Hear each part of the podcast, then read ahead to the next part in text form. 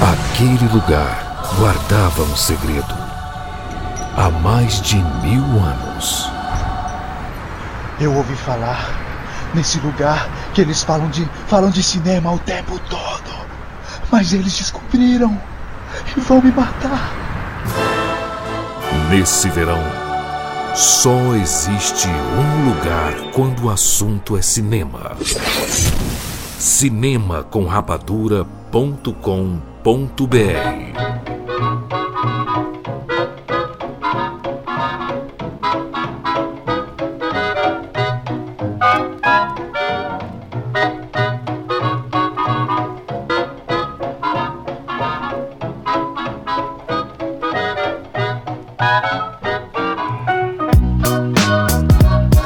Seja bem-vindo, seres Rapadura em todo o Brasil. Está começando mais uma edição do Cast. Eu sou Júlio de Filho e no programa de hoje nós vamos falar sobre os Summer Movies de 2022. Estamos aqui com o Tiago Sequeira. Júlio de Filho, eu tenho a necessidade. A necessidade não é de velocidade, é de cinema mesmo. Muito bem, Catiuxa Marcelos.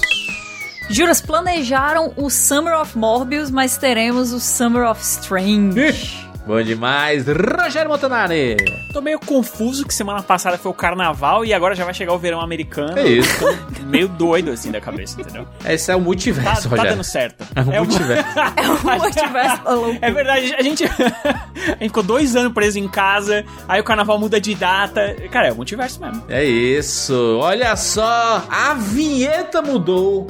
Quando a vinheta muda aqui no Rapadura Cash, é porque você sabe que entramos no período do verão dos Estados Unidos, período em que a gente chama de Summer Movies, quando chegam os principais filmes, as principais apostas dos estúdios, os principais blockbusters chegam nessa meiuca do ano, apesar de que ultimamente, né, tá até espalhado durante o ano, né? Chega muito filme grande no começo do ano, muito filme grande no final do ano, mas a tradição é o período que compete maio, junho, julho e agosto, esses quatro meses. A gente aborda aqui, a gente chama de Summer Movies, e obviamente que faremos podcasts isolados quando alguns desses filmes saírem, né? Então a gente vai falar sobre Doutor Estranho, tem Top Gun 2, tem Jurassic World Domínio, tem Lightyear, tem Thor, Amor e Trovão, tem muita coisa aqui pra gente bater papo e fazer as nossas apostas aqui de quem vai arrastar esse verão. Qual vai ser a maior bilheteria desse verão? Será que vai ser um filme da Marvel aí? Provavelmente vai ser, né? Provavelmente vai ser, porque a concorrência aqui não tá muito forte em termos de bilheteria, mas teremos alguns filmes pra gente conversar muito em breve.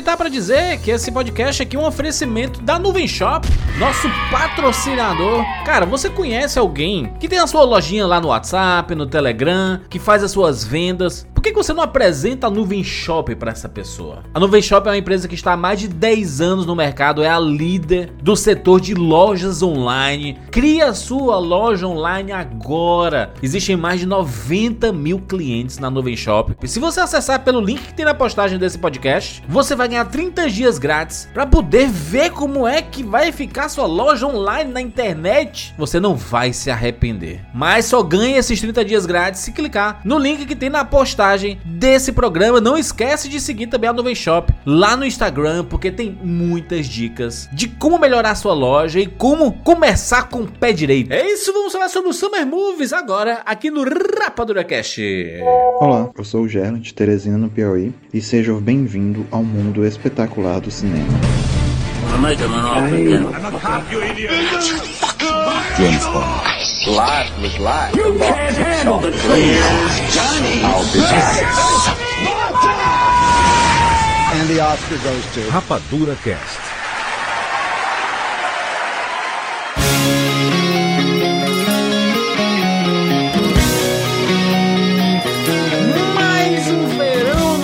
Estados Unidos, consequentemente, reverbera aqui no Brasil, com certeza absoluta. Esse é o verão do retorno do cinema, né? Retorno de vez, retorno oficial, real oficial, com verificado no final, verificado azulzinho. Esse ano tem. Esse ano tem, Juras. E é aquela aquela coisa, a gente tá gravando esse cast, tá rolando CinemaCon lá nos Estados Unidos, né? Tanto é que o, a tag deles, a hashtag é Cinema Votou, basicamente. É. Inclusive, inclusive, a CinemaCon é um evento muito maneiro, porque é um evento de pra, pra investidores, pra galera é, investir nos filmes, assim, com merchandising, né? Com product placement, com tudo mais. E aí perguntaram assim, mas, mas cadê o painel da Netflix? Gente, é CinemaCon. É só pra cinema, rapaz. É, É pra separar, é pra separar, exato, é pra, né, pra não misturar. eu ainda tô me sentindo meio enganado, sabe? Eu, pica-pau, fui tapeado, sabe? Porque me prometeram pra esse ano, me prometeram John Wick, me prometeram, me prometeram Missão Impossível. Não vai ter John Wick, não vai ter Missão Impossível. Adiaram tudo, né? Essa, essa é a verdade. Acho que é importante um, um papo inicial que a gente pode ter aqui. É, muitos filmes que foram adiados de 2021 pra 2022, esse ano ficou muito inchado, né? E a gente, falava, a gente falava no final do ano, cara, 2022 vai ser o ano dos anos, porque vai sair tudo em 2022. E aí a galera falou assim: hum, não vou lançar mais não. vou lançar em 2023 agora. Não tem sala, gente. Então vamos, vamos tirar aqui o pé. Mudaram muita coisa da DC. A gente já tinha falado sobre essa questão da DC antes. É, seja em vídeos ou até aqui mesmo no Rapadurocast. É, tiveram algumas mudanças de datas da DC. A própria Marvel, né, cara? Deu, é, vai ter dois filmes já esse ano, já durante esse verão. Então colocar filme da DC também eu acho que faria meio inchado mesmo. É, tanto que o Batman ele foi bem antecipado, né? A, a gente teve um pré-verão, né? A gente pode dizer que a gente teve um pré-verão? Pode, São a gente teve Batman, a gente teve é, O Homem do Norte. Animais Fantásticos. É, não. Siqueira. É, mas mas é- Puta que pariu, Siqueira. Não, mas teve, sim. É o blockbuster, Não porra. vai negar que teve. Pô, se, deu certo ou não deu, é isso. O próprio Sonic, o, o próprio Sonic, é um Sonic pré-verão. é. Na verdade, é, então, eu acho que a gente vai ter que ano que vem adiantar mesmo o programa, porque É. os lançamentos eles estão cada vez mais adiantados. Vamos fazer em cara. fevereiro agora, o Summer Movies. É.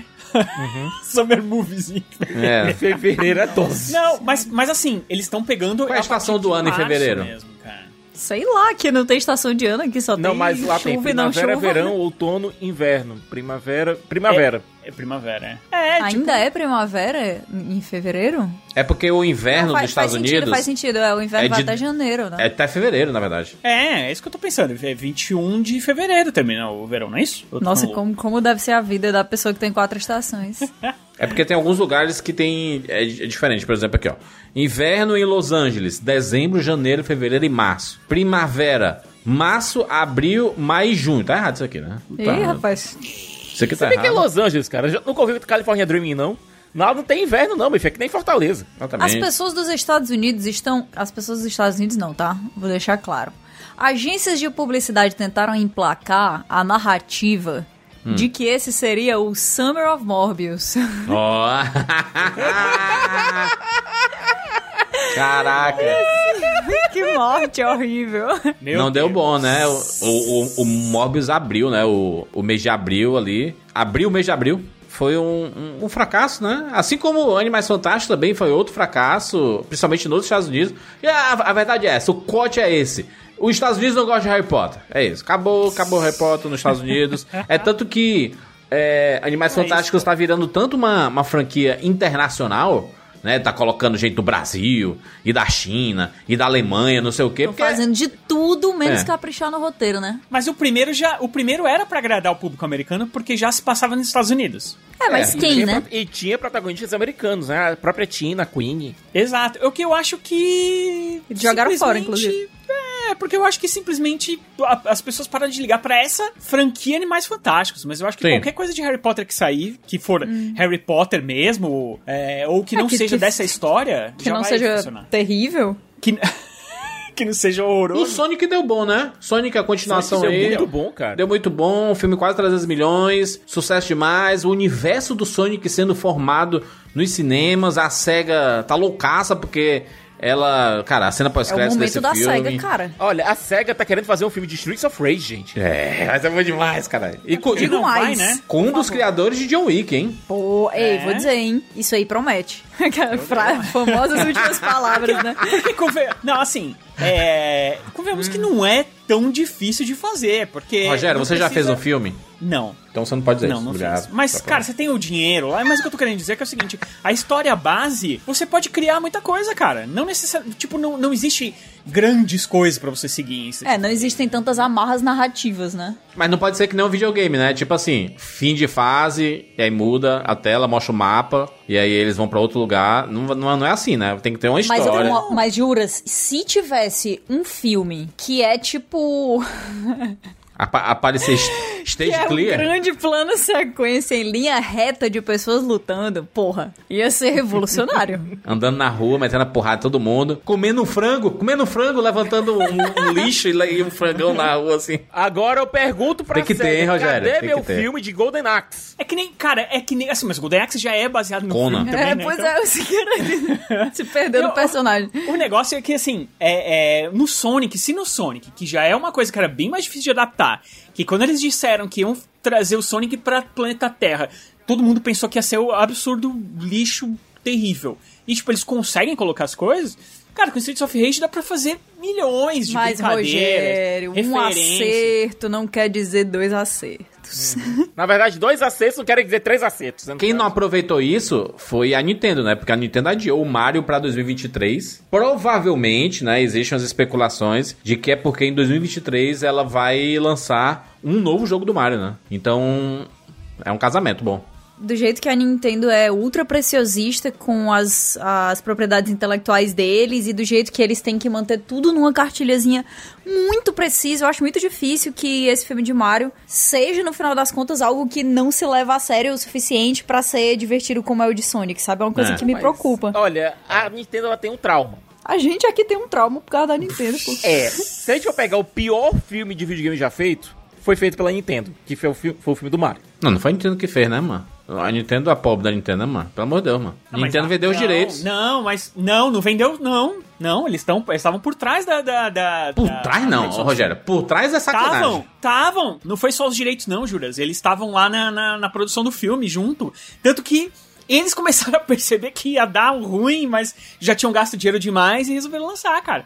Mas não é assim, eles não, não, não deram. Não é que nem é hoje em dia por- você vem, você dá os direitos lá e o cara faz. A, a, a Nintendo ficou em cima, cara, da produção. E mesmo assim deu, deu tudo errado. E que a Nintendo não fique em cima dessa vez pra não acabar do mesmo jeito. viu? É aí que O tá, Rogério tá dizendo deu disso. tudo errado, mas deu tudo errado no nível, nível cataclísmico, sabe? Sim, mas é porque tudo tava errado, o set tava errado, o diretor tava errado, os roteiristas estavam errados, a Nintendo tá, todo mundo tava errado. Mas esse daqui, esse daqui a Nintendo tá 100% em cima, né? Ela é, é tanto que Sim. os adiamentos, quem anuncia o- os adiamentos, cara, é o Miyamoto, o criador do Mario, né? Mas é isso que a Kat tá falando, é isso que dá medo. É, eu espero, eu espero de verdade que seja Medo por bom, quê, mano? Assim, Aí é se tem, mesmo. se, tem, se tem alguém que consegue entregar coisas boas da, de Mario, é a própria Nintendo. Jogo, jogo. Jogo, sim. Jogo. Excelente, inclusive. Ah, é, Excelente. cara, agora, cara, eu fico pensando, a Nintendo ela tem duas franquias que se ela colocasse pro, pra cinema ou pra, ou pra série, The Legend daria of tão bom. Zelda. Zelda e Metroid. Metroid coloca a Brie Larson pra fazer. Brilhação, brilhação de Samus. A, a Larson implorando, gente, eu quero fazer. Ah, então, mas a gente fica fazendo, ah, fancast e tal. Beleza. Eu sei que a gente é empolgado. Eu sei que a gente já tenta, inclusive, mudar, mas eu sei também que é impossível. Mas a questão realmente é que, sei lá. Por que, que eles pegaram o Mario? Vocês não, não- não pensam nisso? Não é estranho eles pegarem a propriedade que eles têm mais ciúme, que eles são mais controladores e uma coisa que se tornou quase uma. É porque Mario hoje em dia é, é uma imagem tão forte que eu acho que, é- que se tornou muito mais uma marca do que um personagem, sabe? É. Acho que todo mundo olha pro Mario e pensa, ah, é, o Mario é, o, é o- o símbolo da Nintendo, é, é praticamente o logo da Nintendo, é o Mario, Sim. né? Então, assim, eles, co- eles colocarem o, o Mario como centro desse, desse primeiro longa, dessa nova fase deles, eu acho que realmente é como se queira disse, é dar uma desperdiçada em um potencial que um The Legend of Zelda, que um Metroid teria. Mas, Kátia, eu fico pensando o seguinte. Dito isso, assistirei. É, a SEGA, ela fez essa aposta com o Sonic, certo? Não é o personagem mais fácil do mundo se adaptar. É, e deu certo. E é o bastante. Não, e, e outra dessa, que era misturando com live action, né? Que é, ma- é mais perigoso ainda. Não, mas é diferente, é diferente, Sicas. Porque o, o, no caso do Sonic e no caso da SEGA especificamente, eles tinham meio que muito menos a perder, sabe? É. A imagem do Sonic não tava mais tão forte hoje em Verdade. dia como A ela foi nos anos SEGA morreu 90. quase, né? A SEGA perdeu a, a, a grande guerra aí e chegou agora pra uma segunda batalha, só que com expectativas muito mais, mais baixas, né? Eles têm muito mais coragem de ousar, muito mais. Vocês acham, gente, que, que a, a Nintendo ia colocar Jim Carrey pra fazer o Bowser? Não. Não ia, pô. O filme do Sonic era. Se bem que não- Chuta não- cachorro. não- Vamos falar real aqui. O primeiro filme do, o filme do Sonic agora era Chuta Cachorro Morto. A gente já tava. Tava todo mundo esperando, tipo, qualquer coisa, entendeu? E, e assim, o primeiro filme eu gosto, mas ele também não é a, a oitava maravilha. Eu acho o segundo, o segundo muito melhor. É um filme me- mediano ok, o, o primeiro. O segundo é bem bacana, é bem o segundo divertido. é muito bom. Muito. Eu adorei o filme. Muito pelo Sonic, né? Muito pelo Sonic e pelo Ah, Knuckles não, aí. o Robotnik, não, o Robotnik é demais. Mas é porque o Jim Carrey é sempre bom. Mas, mas o Jim Carrey, ele entregou muito mesmo, assim, um último papel, sabe? É, É. Eu acho que ele, ele tava meio contido já fazia muito tempo. No próprio primeiro Sonic, eu- eu acho que ele tava um pouco contido. Aqui, meu, ele soltou, tipo, ele voltou a ser o Máscara, sabe? E é aquela coisa, teve aquela espizinhada, né? De que jogaram o Robotnik no mundo árido sem ninguém é um mundo de quê? De cogumelos. Porra, de né? cogumelos. É maravilhoso, cara. As jogadas desse filme, se não tivesse aquele casamento, ele ia ser, tipo, perfeito. Uma, uma coisa boa é que o, o filme do Mario, ele é o pontapé da Nintendo no cinema, né? E a ideia, sim, é criar um universo Nintendo no cinema. E tomara que dê certo, mas ficou pra 2023. É, mais um filme adiado, né? A gente teve, como foi comentado, Missão Impossível também foi pra 2023. A gente teve Flash adiado pra 2023. A gente tem muita coisa adiada pra 2023, né? Pois é. No 007 não foi adiado, não, pra 2023. Rogério, você já terminou, cara. Pode É, talvez saia, né? O Sem Tempo pra Morrer vai sair. Ufa, esse aí já saiu, né? Nem lembrava, porque. foi tão adiado, vi. cara. Ei, doido, pesado. Foi muito adiado Já aí. saiu, já ganhou Oscar, já tá tudo. Já tá de boa. O fato é que nós temos aqui quatro meses de, de filmes e podemos dizer que previamente que não é dos melhores verões, assim, em termos de quantidade de filmes.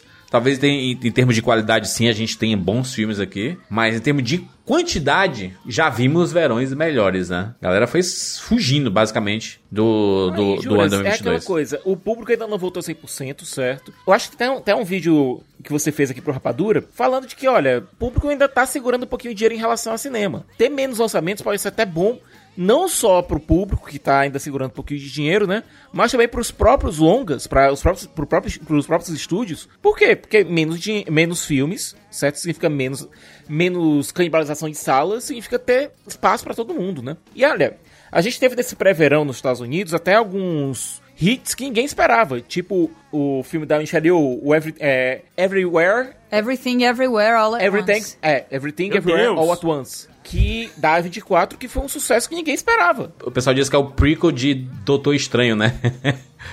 que é uma parada Tem dessa outro, aí. tem, tem o, o- o X também, né? O Sicas, que também O tá X fazendo da, barulho. também da 24, né? A 24, que também, aqui também a gente não sabe quando vai chegar. Pois é, tem o Homem do Norte também. É o verão da A24. Que The Northman Brasil, também, né? O, o Homem do Norte aí, do tipo, fi- filme Viking do, do Robert Eggers. A gente vai fazer podcast, né?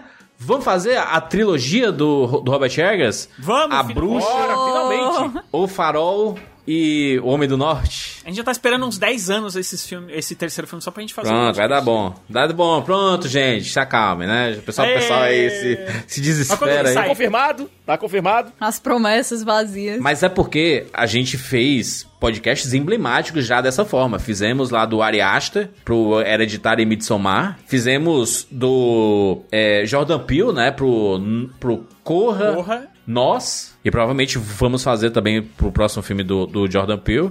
E aqui o Robert Eggers, né? A gente tem que fazer, né? Pelo amor de Deus. Homem do Norte, que já chegou nos Estados Unidos agora, né? E- Esses dias.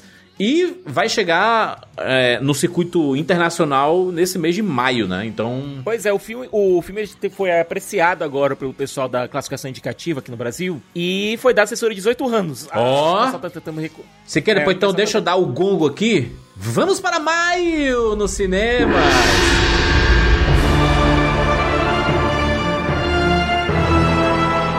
Homem do Norte aí.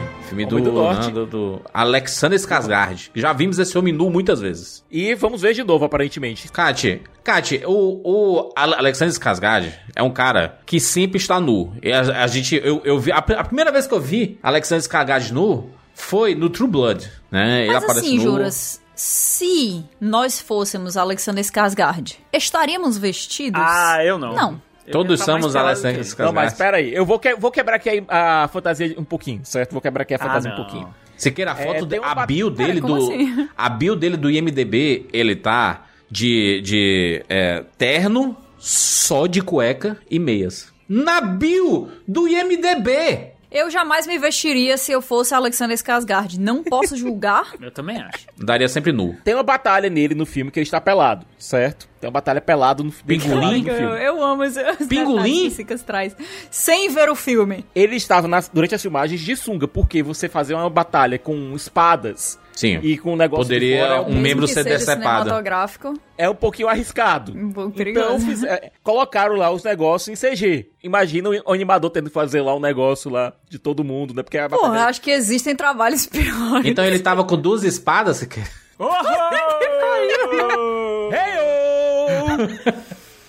Ai, por que que isso tá acontecendo, cara? Sabe um podcast que eu, que eu queria muito de ver aqui no, no, no Rapadura? A gente falar é, sobre o pudor do sexo. Por que que os filmes, eles são muito... Eles têm tanto pudor de mostrar o sexo? Que Acho que que, a gente o... pode ver uma pessoa abrindo a cabeça de outra com espada, mas não pode ver uma cena de sexo. Exato, o, Po- o Paul Verhoeven trouxe essa discussão, né? O diretor lá de Robocop. O Paul Verhoeven é meio maluco, né? Então ele trazer essa discussão é, é assim, né? Mas ele, ele, ele tocou no ponto importante, assim. As pessoas acham de boas, né? Isso que você queria falou, cabeças decepadas, explosões, tiros e não sei o quê.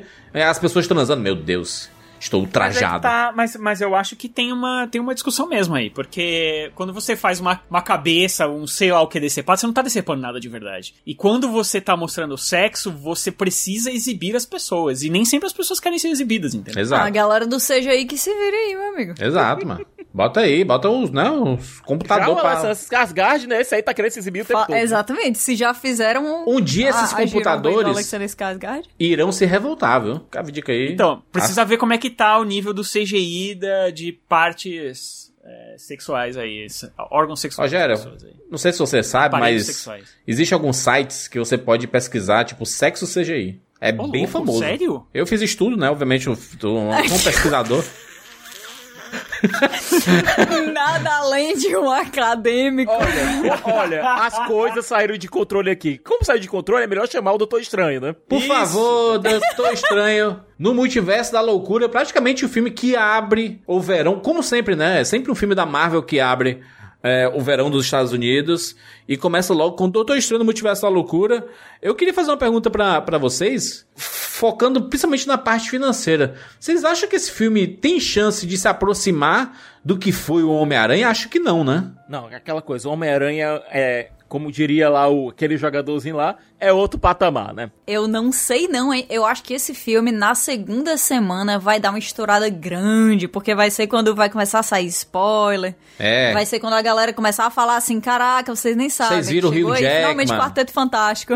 Vocês viram o Tom Cruise como Homem de Ferro? É assim, pra mim, é, vai depender de duas coisas. Duas coisas que são importantes. Primeiro, o filme, se o filme é bom, né? Porque o Homem-Aranha era um filme muito divertido que dava vontade de assistir de novo. É, isso é importante. se- Porque se for uma, uma porcaria, não adianta nada. E o segundo são os cameos. E eu acho que eles prepararam bons cameos aí, eu tenho certeza. Então, é, eu acho que tem chance de repetir o Homem-Aranha sim. Ó, na moral, cara, se não tiver. Se não tiver nada do Quarteto Fantástico, acabou a Marvel, né? Acabou.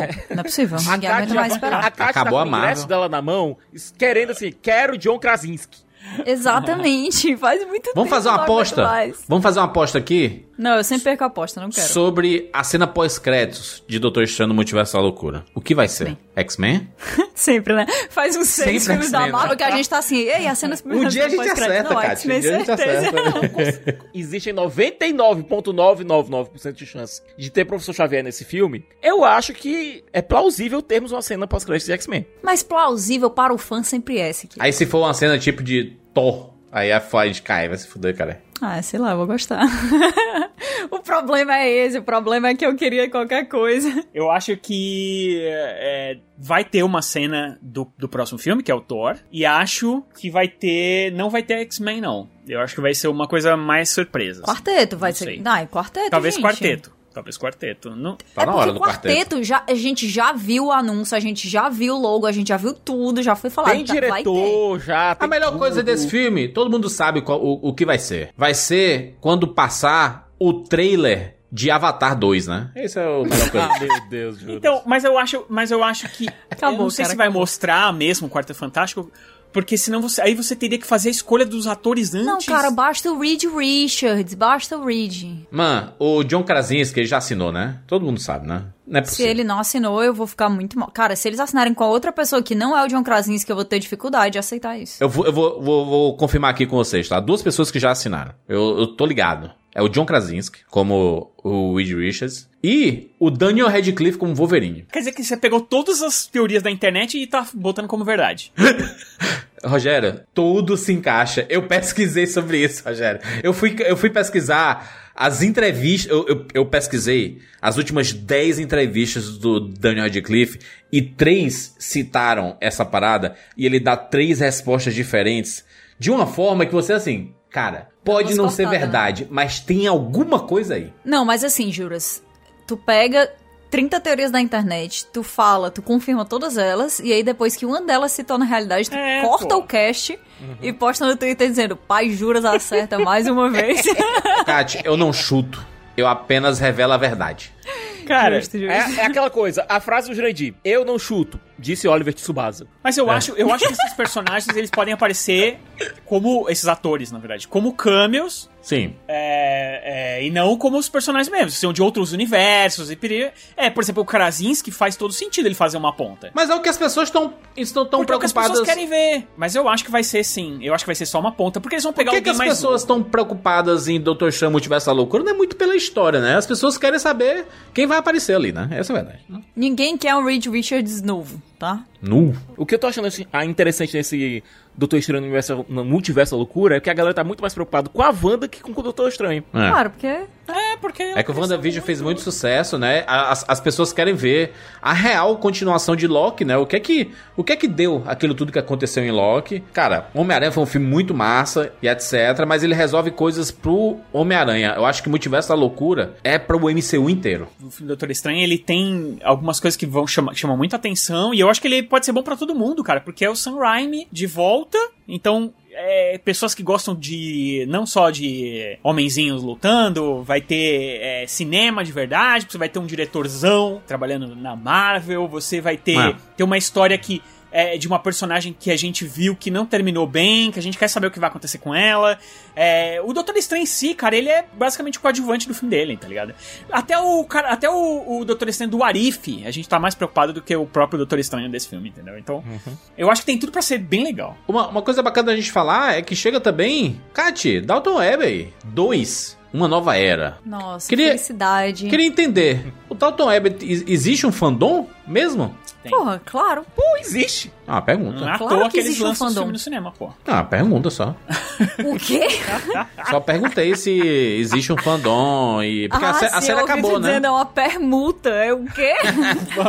Porque a, a série acabou, né? Série encerrada. Foi, a série acabou, mas juntou muitos fãs, a galera que gosta de, de material, de, de ficção de época baseada em fofocas familiares e Ó. muito drama, tá? E foi com tudo pra Downton Abbey, luta de classes, não apenas isso, né, Siqueira? Várias outras coisas. Foi, foi muito aí pro lado de Downton Abbey e fez um sucesso realmente, assim, absurdo, porque, cara, eu não sei se vocês já viram alguma coisa de Downton Abbey. O Siqueira eu sei que sim, porque o Siqueira tá bem caladinho aí, porque ele é fã também. Mas a qualidade, porra, é, é um absurdo, é absurdo. É o. Gillian Fellows ele é um ótimo contador de histórias, certo? Porém, eu acho que, pra mim, pessoalmente, não sei se você concorda, Kat, a série termina pra mim faltando 30 segundos pro fim do especial de Natal da terceira temporada. Olha, é muito difícil acabar bem, tá?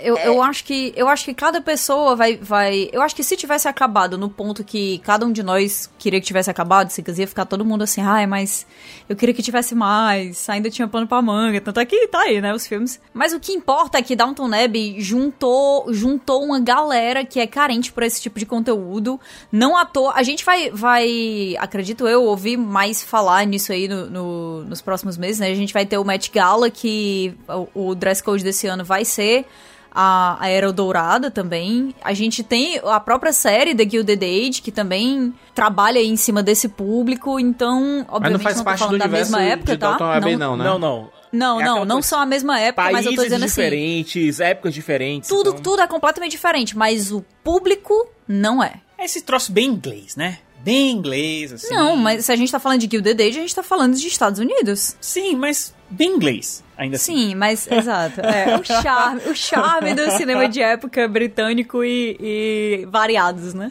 Esse, esse Uma Nova Era é com. Vai ser uma outra galera, é isso? Não, não, é a me- é a mesma galera, inclusive. Ninguém quer ver galera nova. É, eu achava que o filme passado ia ser a despedida da Meg Smith. Acabou não sendo. Inclusive, ela vai ser um dos focos desse filme. É, porque Porque. convenhamos, né? Dalton Abbey, eu só consigo lembrar, assim, só me vem na cabeça sempre ela. Ela, Meg Smith. Meg Smith, Meg Smith, ele é tipo. E, cara, a, a, con- a Condessa Viúva.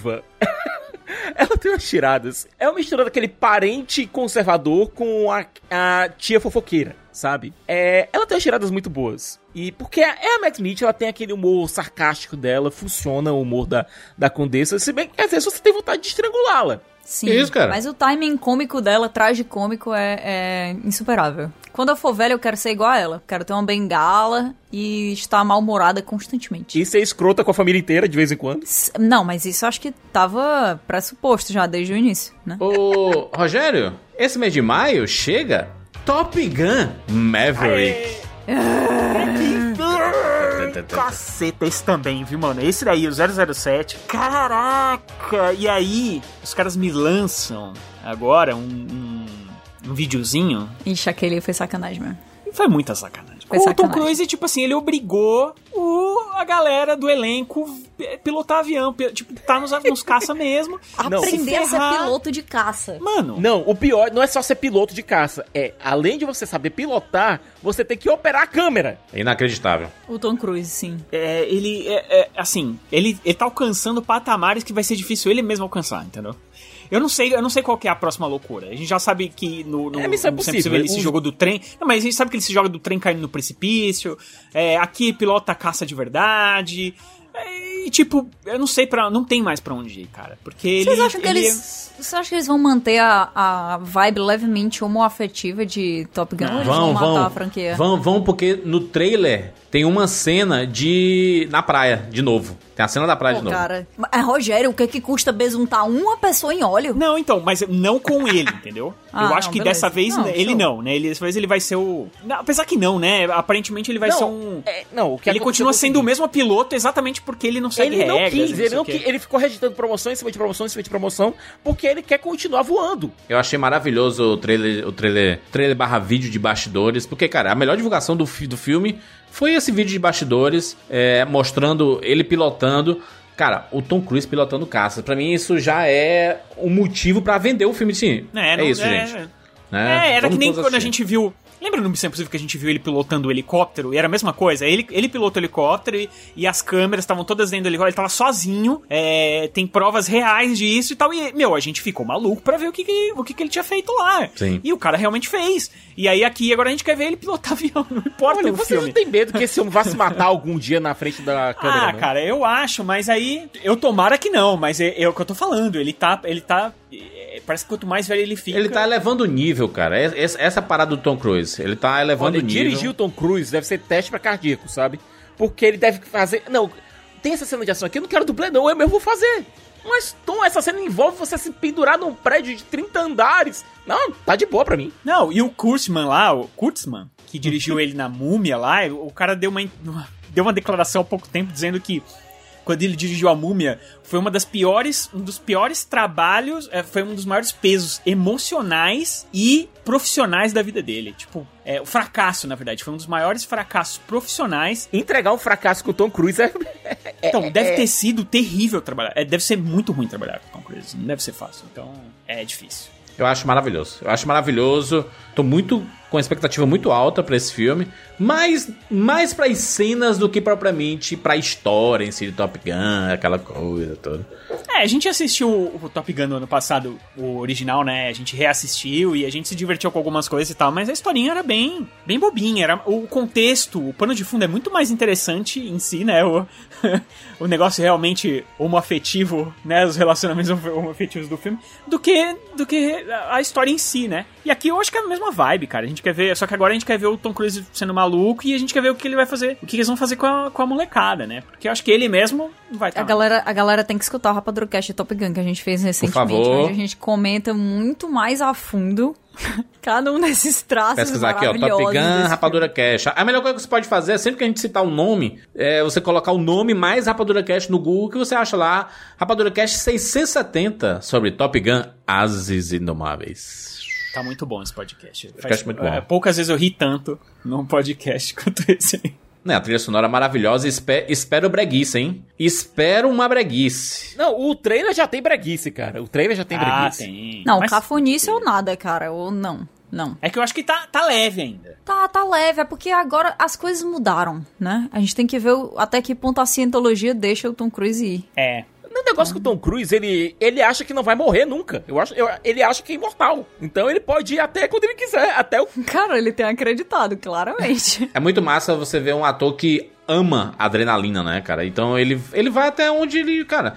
Ah, tem que fazer essa cena. Bora, bora, bora, bora. Então ele, ele, ele vai fazer um filme no espaço e ele quer ir pro espaço. É isso. É, não, ele, ele vai. É muito, é ele é muito quer, bom, cara. Ele é muito esforçado e ele é multitalentoso de verdade. Assim, o que, o que ele consegue fazer e o que ele exige das pessoas ao redor dele realmente é, é, é, é assim, sem precedente. A gente não vê outro caso em Hollywood que seja tão extremo. É, o cara que é viciado em fazer cenas absurdas. E, e, sabe, o que é massa? É porque ele não é só viciado tipo um Jack Chan. Jack Chan também era viciado em fazer as cenas mais escabro... Eh, né? fantabulásticas do, do mundo.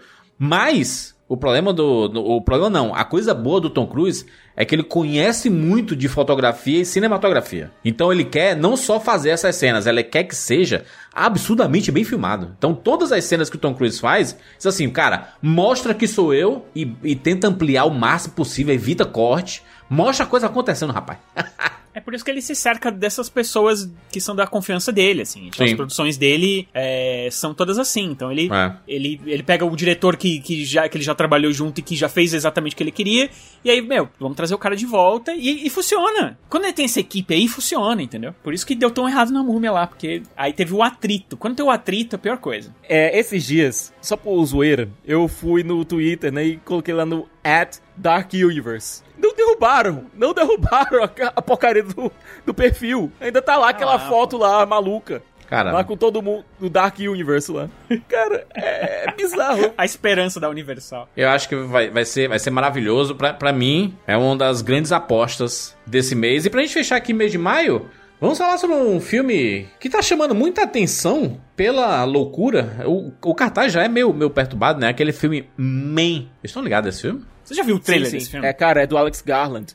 Cara, o Alex Garland é um dos roteiristas mais interessantes que você pode imaginar. O, o cara, cara lá de Ex Machina, né, cara? Extermínio, Sunshine, Alerta Solar. Esse cara é, é bom. Não Me Abandone Jamais, que é um filmaço, aliás. Dread, Juiz de Apocalipse, Aniquilação, Ex Machina. Cara, eu o Alex Garland absolutamente incrível como roteirista e como diretor. Esse Man aparentemente é uma coisa bem mais voltada para um terror um pouco mais clássico. Caraca, eu não, eu não, sabia que ele tinha escrito o, ro, o, o, romance da praia, não, cara. Do filme, aquele Foi? do DiCaprio. É, é. Foi. Que maneiro, mano. Cara bom, viu, mano? Ele é, é, o Alex é Garland é incrível, é incrível. Esse Man, ele vai pegar uma mistura de terror mais clássico com algumas coisas bem mais contemporâneas, alguns alguns medos mais contemporâneos. Eu tenho medo de falar alguma coisa e acabar acertando no alvo, sabe? Aqui. Mas você tem a, a, personagem da Jessie Buckley, que também é uma atriz que tá crescendo de maneira absurda, é no meio de uma cidadezinha do interior da Inglaterra, e você vê os homens como monstros ali no trailer, sabe? Cada olhar, cada olhar que ela recebe do, de cada homem ali,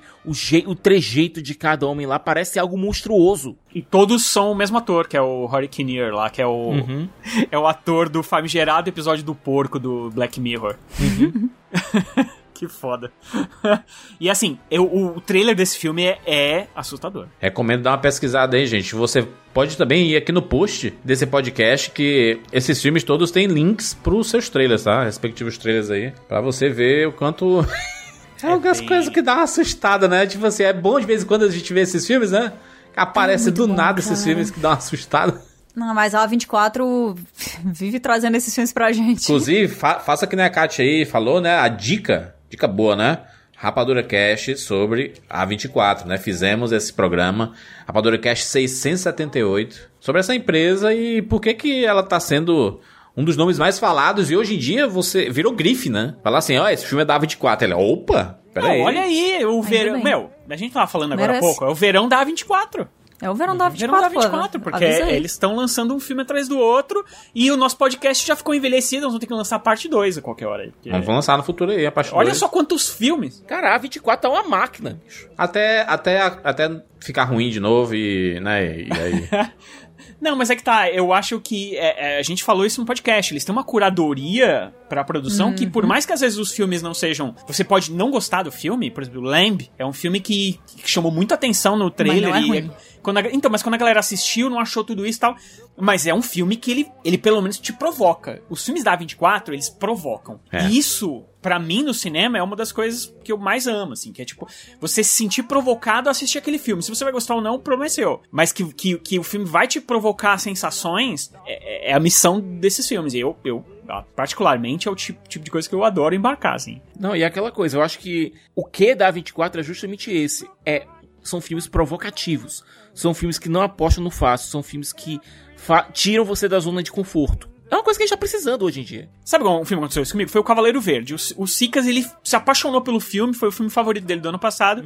Eu assisti e não gostei. Porém, eu fui provocado, muito provocado por, porque muito provocado pelo filme, porque ele é muito diferente do que qualquer outra coisa que eu, que eu ti- tinha visto naquele ano. É legal, né? Então, É porque é é uma das coisas que a gente sempre pede, né, Rogério, de, de- desse, desses filmes, é assim. Cara, tra- tenta trazer coisas novas, né? Coisas diferentes. Eu acho que se tem uma coisa que o- a curadoria da A24 acerta bastante, é trazer coisas diferentes. Isso não quer dizer que vai ser bom, mas que vai ser diferente, vai, entendeu? que não vai ser bom e que não vai ser é, é, é, que não vai ser bom ou simplesmente que você não vai gostar. É. Porque o seu gosto não bate com aquilo, mas muitas outras pessoas vão. Tipo, É, mas não é genérico, nunca é genérico. nunca genérico. Nunca é genérico. Nunca genérico. Eu acho que faz parte, inclusive, da missão deles, né? É tentar trazer filmes não genéricos e filmes que impactem de alguma forma. É, vamos lá! Filme de maio, na opinião de vocês. Esse mês de maio que tem, teve Doutor Estranho, né? Top Gun, o Man. Qual o filme de maio? Qual vocês acham, né? Que vai ser o, f- o grande filme de maio? Ai, vai ser Doutor Estranho, né? Doutor Estranho. né, bicho? Não tem muito o que. Vai ser Doutor Estranho. Vamos, né? Vamos É, né, acabar favor, aqui, né? Esse mês não tem que discutir muito, não. Já que não tem Morbius.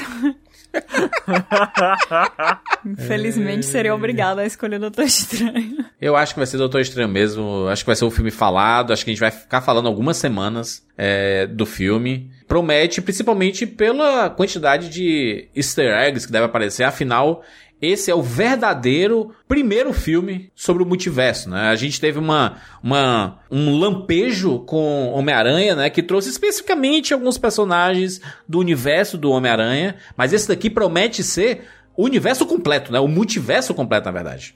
Se um lampejo foi tudo aquilo, imagina quando você pode simplesmente abrir a caixa e mostrar tudo. E trazer tudo, né?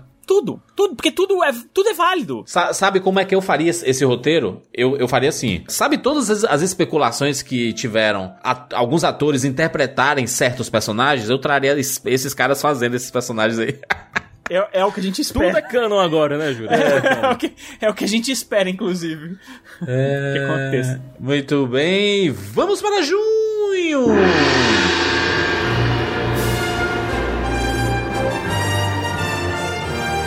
Junho, mês de Jurassic Park Domínio. O sexto filme da franquia Jurassic Park, meu Deus. A conclusão épica, e eu tô usando aqui os termos que foram colocados, né?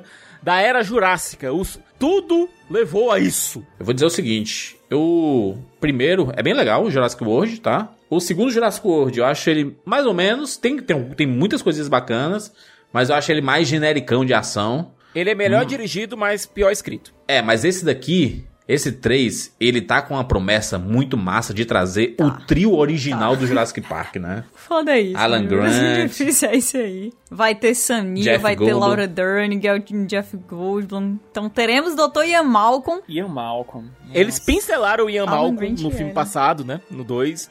Colocaram só ele lá numa cenazinha lá e tal. Agora não, agora vai ter todo mundo lá dentro. Você vai ter os dois trios, o, o, aliás, você tem o trio original e você tem o, o Chris Pratt, Bryce Dallas Howard tendo que trabalhar juntos agora. Ah, vai ser muito bom que vai ser a prova final de que o trio original é infinitamente superior.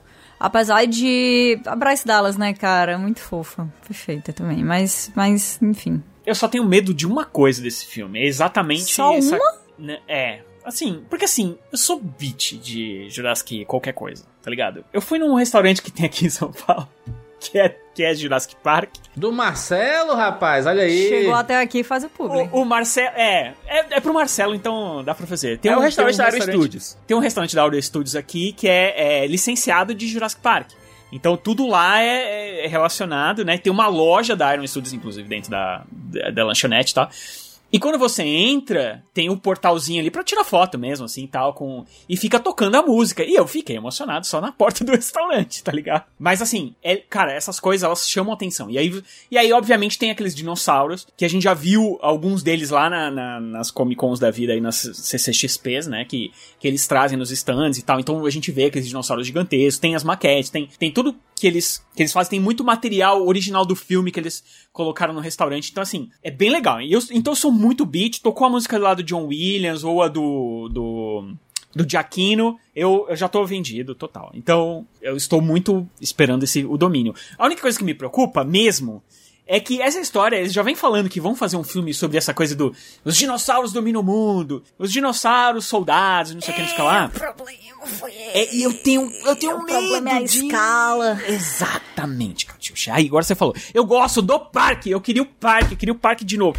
Cai no parque e o parque dá Mas, merda. Rogério, essa questão da escala é algo que tem sido colocado desde o primeiro filme. O próprio Ian Malcolm tinha colocado. Isso vai dar ruim. E, de fato. Não, beleza, mas, mas você avisar isso vai dar ruim é diferente de você ter que fazer um filme funcionar com uma invasão mundial de dinossauros, entende? A chance de virar, sei lá. Sabe por quê? E sabe por quê? Evolução estranha é alta. Porque, porque essa evolução, ela não foi. Apesar de estar lá, tava lá no primeiro filme? Tava. Mas ela não, não, não seguiu nesse caminho. Tipo assim, o segundo filme, um dinossauro foge pra cidade. No terceiro filme, é só o parque de novo. No, só que é o outro da outra ilha, né? Que sem, da é ilha só, sem graça. Não é parque, não é só a ilha. Não tem então, parque. É só é que é da ilha sem graça. Aí no terceiro. Aí no, no primeiro Jurassic World, de novo, parque. Aí no segundo filme, sabe-se lá Deus porque eles vão para os Estados Unidos, aquela porcaria. E aí, o terceiro agora vai ter a Mundial, então vai ser muito. Eu não, não quando eu digo evolução, eu tô querendo dizer o filme Evolução, com o Steve. Olha, se eu fosse Ian Malcolm, eu estaria usando o tempo todo a camiseta, a camiseta preta, só que teria um negócio branco dizendo: Eu Life avisei. Finds a way. É, mas ele vai, ele vai falar, né? De qualquer forma, eu vou assistir, porque eu sou feliz Pô, com essa franquia. certeza absoluta. Ah, vai ser mais demais. Não, aquele, aquele curta Tocou a música, eu já, já chorei, já deu... Rogério, tu assistiu curta? Assistiu, assisti, tem dois, na verdade, né? Uhum. Tem o curta, que lançaram, Sim. que é aquele do, dos caras no acampamento, que é fantástico. E tem também o, o, começo do filme que eles lançaram, Isso. que eles já colocaram. curta mesmo. Cara, Sim, os dois são curtas, basicamente, pois né? É. Porque o trailer do filme é basicamente é o começo do filme, né? Uhum. O curto eu achei sensacional, cara. Eu gostei dos dois. Ah, o dinossauro, é, tiranossauro no meio do cinema, eu quero ver isso. No, no drive-in. O Colin Trevorrow, ele é muito bom, né? Ele é, ele é um idiota, mas é... Cara, quando eu leio o roteiro do, do Colin Trevorrow pra Star Wars, bicho, pra Star Wars 9, eu fico pensando naquilo que nós não vivemos. É, ele que ia dirigir, né, o, o Star Wars episódio 9, e aí ele foi trocado pelo JJ Abrams. Mas também não tão, tão gratuitamente, né? Ele tinha sido meio. Ele foi meio escroto também. Então. Sim. Sei lá. O que se passa na cabeça dessas pessoas, né? É, não dá pra Ah, saber. Kathleen Kennedy, mas a Kathleen Kennedy fez duas vezes, né? E, as- e- e aparentemente ela errou nas duas. Isso que, que, que complica um pouco as coisas. né? É, Star Wars tá sob nova direção, só não oficialmente, né? Essa é a verdade. Todos nós sabemos e não, né, eles não, a Disney não quer assumir que o, o Filoni tá, já está comandando. Filoni e o John Favreau, né? Outro filme que chega em junho, o esperadíssimo filme que vai mostrar a história original de um brinquedo que a gente é apaixonado, Buzz Lightyear. A animação Lightyear da Pixar chega em junho aos cinemas e a grande novidade é que não vai ser Guilherme Briggs dublando o Buzz Lightyear, vai ser o Marcos Mion. Bom, vamos explicar aqui, certo? Lightyear é basicamente o filme que um filme, a série, etc, que o Andy assistiu e que deu origem ao brinquedo, certo? A gente vai ver basicamente o filme que deixou o Andy maluco, o Andy e os amigos dele todos malucos pelo Buzz. E é tratado como se fosse realmente algo real acontecendo. É, ou seja, você tem o Buzz Lightyear como patrulheiro da Patrulha Estelar e tal, etc. Esse Buzz aqui não é o Buzz que a gente conhece, certo? Esse Buzz aqui é o Buzz desse filme. Tanto é que no, nos Estados Unidos, o, quem faz o Buzz brinquedo é o Tim Allen e quem vai fazer esse Buzz aqui é o Chris Evans. Ou seja, é uma coisa muito mais voltada para ser uma ficção científica mais séria, nível Pixar, obviamente, mas uma ficção científica mais séria. Eu acho que vai ser uma coisa misturando os incríveis com o Oli, sabe? E eu tô muito ansioso para ver esse filme. As pessoas esperavam que o dublador aqui fosse o dublador do Chris Evans, né? E acabou não sendo, chamaram o Marcos Mion, mas, gente, apesar do Marcos Mion e do Luciano Huck, os dois serem é, Caldeirões? apresentadores do Caldeirão, Caldeirão. e por mais que eu não, por enquanto, eu não seja tão a favor assim, o Rogério tá mais otimista em relação, em relação a isso, eu não seja tão a favor assim da escalação do Marcos Mion pra esse papel específico, não dá pra comparar os dois. É, não dá Eu pra acho que comparar. essa é a parte mais importante. Não dá, Não dá pra comparar, mas vai ser impossível não comparar a gente ver o Buzz nos cinemas e não ser o Guilherme Briggs, né? Eu sei que não, não, não, não dá pra eu tô comparar. comparar eu os dois que apresentadores do Caldeirão, eu, sabe? O... Ah, entendi, entendi. Mas, mas cara, aqui, aqui é impossível, né? A gente, a gente pode falar com, né, com todas as letras que a gente cresceu assistindo Toy Story, tendo o Guilherme Briggs como voz do Buzz. E aí o personagem que a gente vai ver no cinema não ser a voz do Guilherme Briggs vai ser um pouco estranho. Acostumável, mas estranho. Eu ainda acho, tô aqui colocando uma apostinha, certo? Tô colocando aqui meus, meus 10 reais aqui em cima da mesa. Eu acho que a gente vai ter o Guilherme Briggs, a gente vai ter o Tim Allen barra Guilherme Briggs nesse filme. Mesmo que seja numa ponta, mas a gente vai ter. Um É, tenho brinquedo. certeza. Não, tenho certeza. Um brinquedinho Não, tem assim. que ter, tem que o, ter. o Buzz de verdade tristaço, né? Porque ele, ele tem, né? Ele tem, tem uns momentos tristes assim no filme, meio dramáticos. E aí, tipo assim, cara, você é um herói. Olha aí, as crianças estão usando o seu boneco. Aí apertando o botãozinho e, e ele falando, né? Ao infinito e além na voz do Briggs, né? Acho que vai ser isso aí. É, então, mas, mas é porque isso, isso eu tenho certeza absoluta que isso vai acontecer, porque eles não vão simplesmente dar um vacilo tão óbvio assim a ponto de criar uma rejeição boba em cima de um filme que eles estão apostando tanto. E eu não tô falando do Brasil, tá? Tô falando de, Não, no de mundo todos é, os porque lugares. É o né? Chris Evans, é, é, E nos Estados Unidos é o Chris Evans. E, e tem uma parada que, assim, eles estão focando demais nessa diferença. Olha, é outro ator, entendeu? Por que, que eles vão focar tanto e só em mudar o ator que faz a voz, assim? É uma coisa que eles realmente estão focando demais e é porque, cara, vai ter os dois, entendeu? E precisa ter essa diferenciação, assim. Vai ser divertido você ouvir a voz de um e do outro, por que, que é assim, por que, que é assim, por que, que a voz do boneco é, é diferente e tal. O, o Briggs é um baita dublador e, e eu tenho certeza que ele é incomparável, entendeu? É difícil realmente você. Não, mas, e olha, o próprio Briggs, é, a- essa mudança, o dublador do Buzz Lightyear aqui no Brasil, o Marcos Mion, foi anunciado num vídeo com o próprio Briggs. Próprio Briggs fazendo essa passagem de bastão, etc, passando crachá e tal. Um vídeo até bem, bem produzido. A Disney, ela, realmente, nesse sentido, ela, eu acho que ela quis dizer, olha, gente, isso aqui não vai ser um, isso aqui não vai ser um Free Rider, sabe? Isso aqui não vai ser, não vai ser um Enrolados. Isso aqui é outra coisa. Não vai ser Luciano Huck. Não vai ser o Luciano Huck. E até co- convenhamos, até mesmo como apresentador, o Luciano Huck apanha feio do Marcos Mion. Do Max Mion. Sim, tem carisma. E, assim, é, do mesmo jeito que pegaram Chris Evans, não pegaram qual. Não pegaram um ator, um dublador profissional, não. Eles pegaram Chris Evans, que é um, um rosto hoje em dia super conhecido, uma voz muito conhecida. é, fora daqui. Então, é, é, vamos pegar alguém aqui que também tenha é, essa característica de ser alguém que tá chamando muita atenção. E o Marcos Mion é um cara que é muito bom, cara. Então, assim. É, ele é eu- muito carismático. Eu acho que contanto que eles não caiam na tentação de fazer piada datada com jargões do Marcos Mion, tem, tem como dar tudo É, certo. Porque pra mim o é problema é, é mandar um loucura, loucura, loucura, se liga? Não, mas Não, loucura, é, loucura. é loucura, É, eu tô loucura do dizendo. Sim, mas né? É. se, ele, se ele mandar aqui Mandar um papito do nada assim. Não, o que que ele fala? Ele fala... Ele disse que é o Mionzeiro, né? Se mandarem um É, ou então disserem alguma coisa o ola, Banzeira. tipo... E se eu não me engano, no filme do Baymax lá, ele, ele tem uma. Ele tem sim uma frase lá que ele fala. Né, mas no filme do Baymax, no, no Big Hero 6, na Operação Big Hero, faz sentido que o personagem dele é o cara mais relaxadão, né? O cara. É, o filho do Stan Lee lá, né? O, é o cara de boas, é o cara de boas. E faz É sentido. diferente, é uma situação, acho que pra mim é uma situação completamente diferente. Eu, eu- é realmente, assim, eu acho que grande parte do, da rejeição que a gente tem quando chamam uma grande celebridade que não é dubladora aqui do Brasil pra fazer uma dublagem é essa, é a gente saber que a galera vai datar, que eles vão querer colocar, pronto, vou dar um, um exemplo melhor, que eles vão querer colocar um eu vou equalizar você da Peach dublando Mortal Kombat, É, se liga? mas, mas não Kátia, precisa. tem um, tem um negócio aí que o- eu lembro que o Briggs foi perguntado muitas vezes, né? Quem era que ia fazer a voz do Lightyear. E ele sempre deixava claro no Twitter, cara, quem faz a voz do Chris Evans, que é o dublador, o, o- que é o dublador original do Lightyear nos Estados Unidos, aqui no Brasil é o Duda Espinosa, né? Então acredito que é, ele seja a pessoa merecedora disso. Aí do nada muda pro assim. tipo, Não, mas é aquela coisa, a decisão é da Disney, cara, a decisão é do cliente. Então, mas é, mas é o que eu tô falando. Tipo, nos Estados isso não Unidos. quer dizer que a gente não tem- pode reclamar, né, Siqueira? A gente pode estar aqui pra reclamar, Não, rapaz. Mas, mas juras, olha só, nos Estados Unidos eles têm esse. Eles estão com essa incumbência mesmo de. E, e fazendo propaganda bastante, que é o Chris Evans e tudo mais. Sim. Aí aqui você vai pegar só o dublador, você tira um pouco. Eu sei, assim, não é só o dublador, o dublador é fantástico, inclusive, do Chris Evans, tá? Adoro. é, já falei, né? Eu Allen. acostumei fácil a assistir da Espinosa, Marvel né? dublado.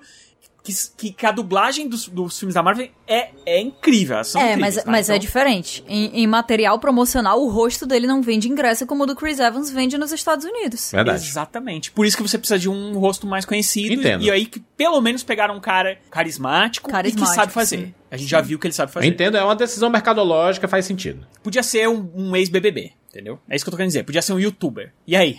Ia ser o Arthur, aí a gente... o Arthur Aguiar. Mas se fosse Gil do Vigor, Pois é. Aí Brasil, né? Aí Estados Unidos.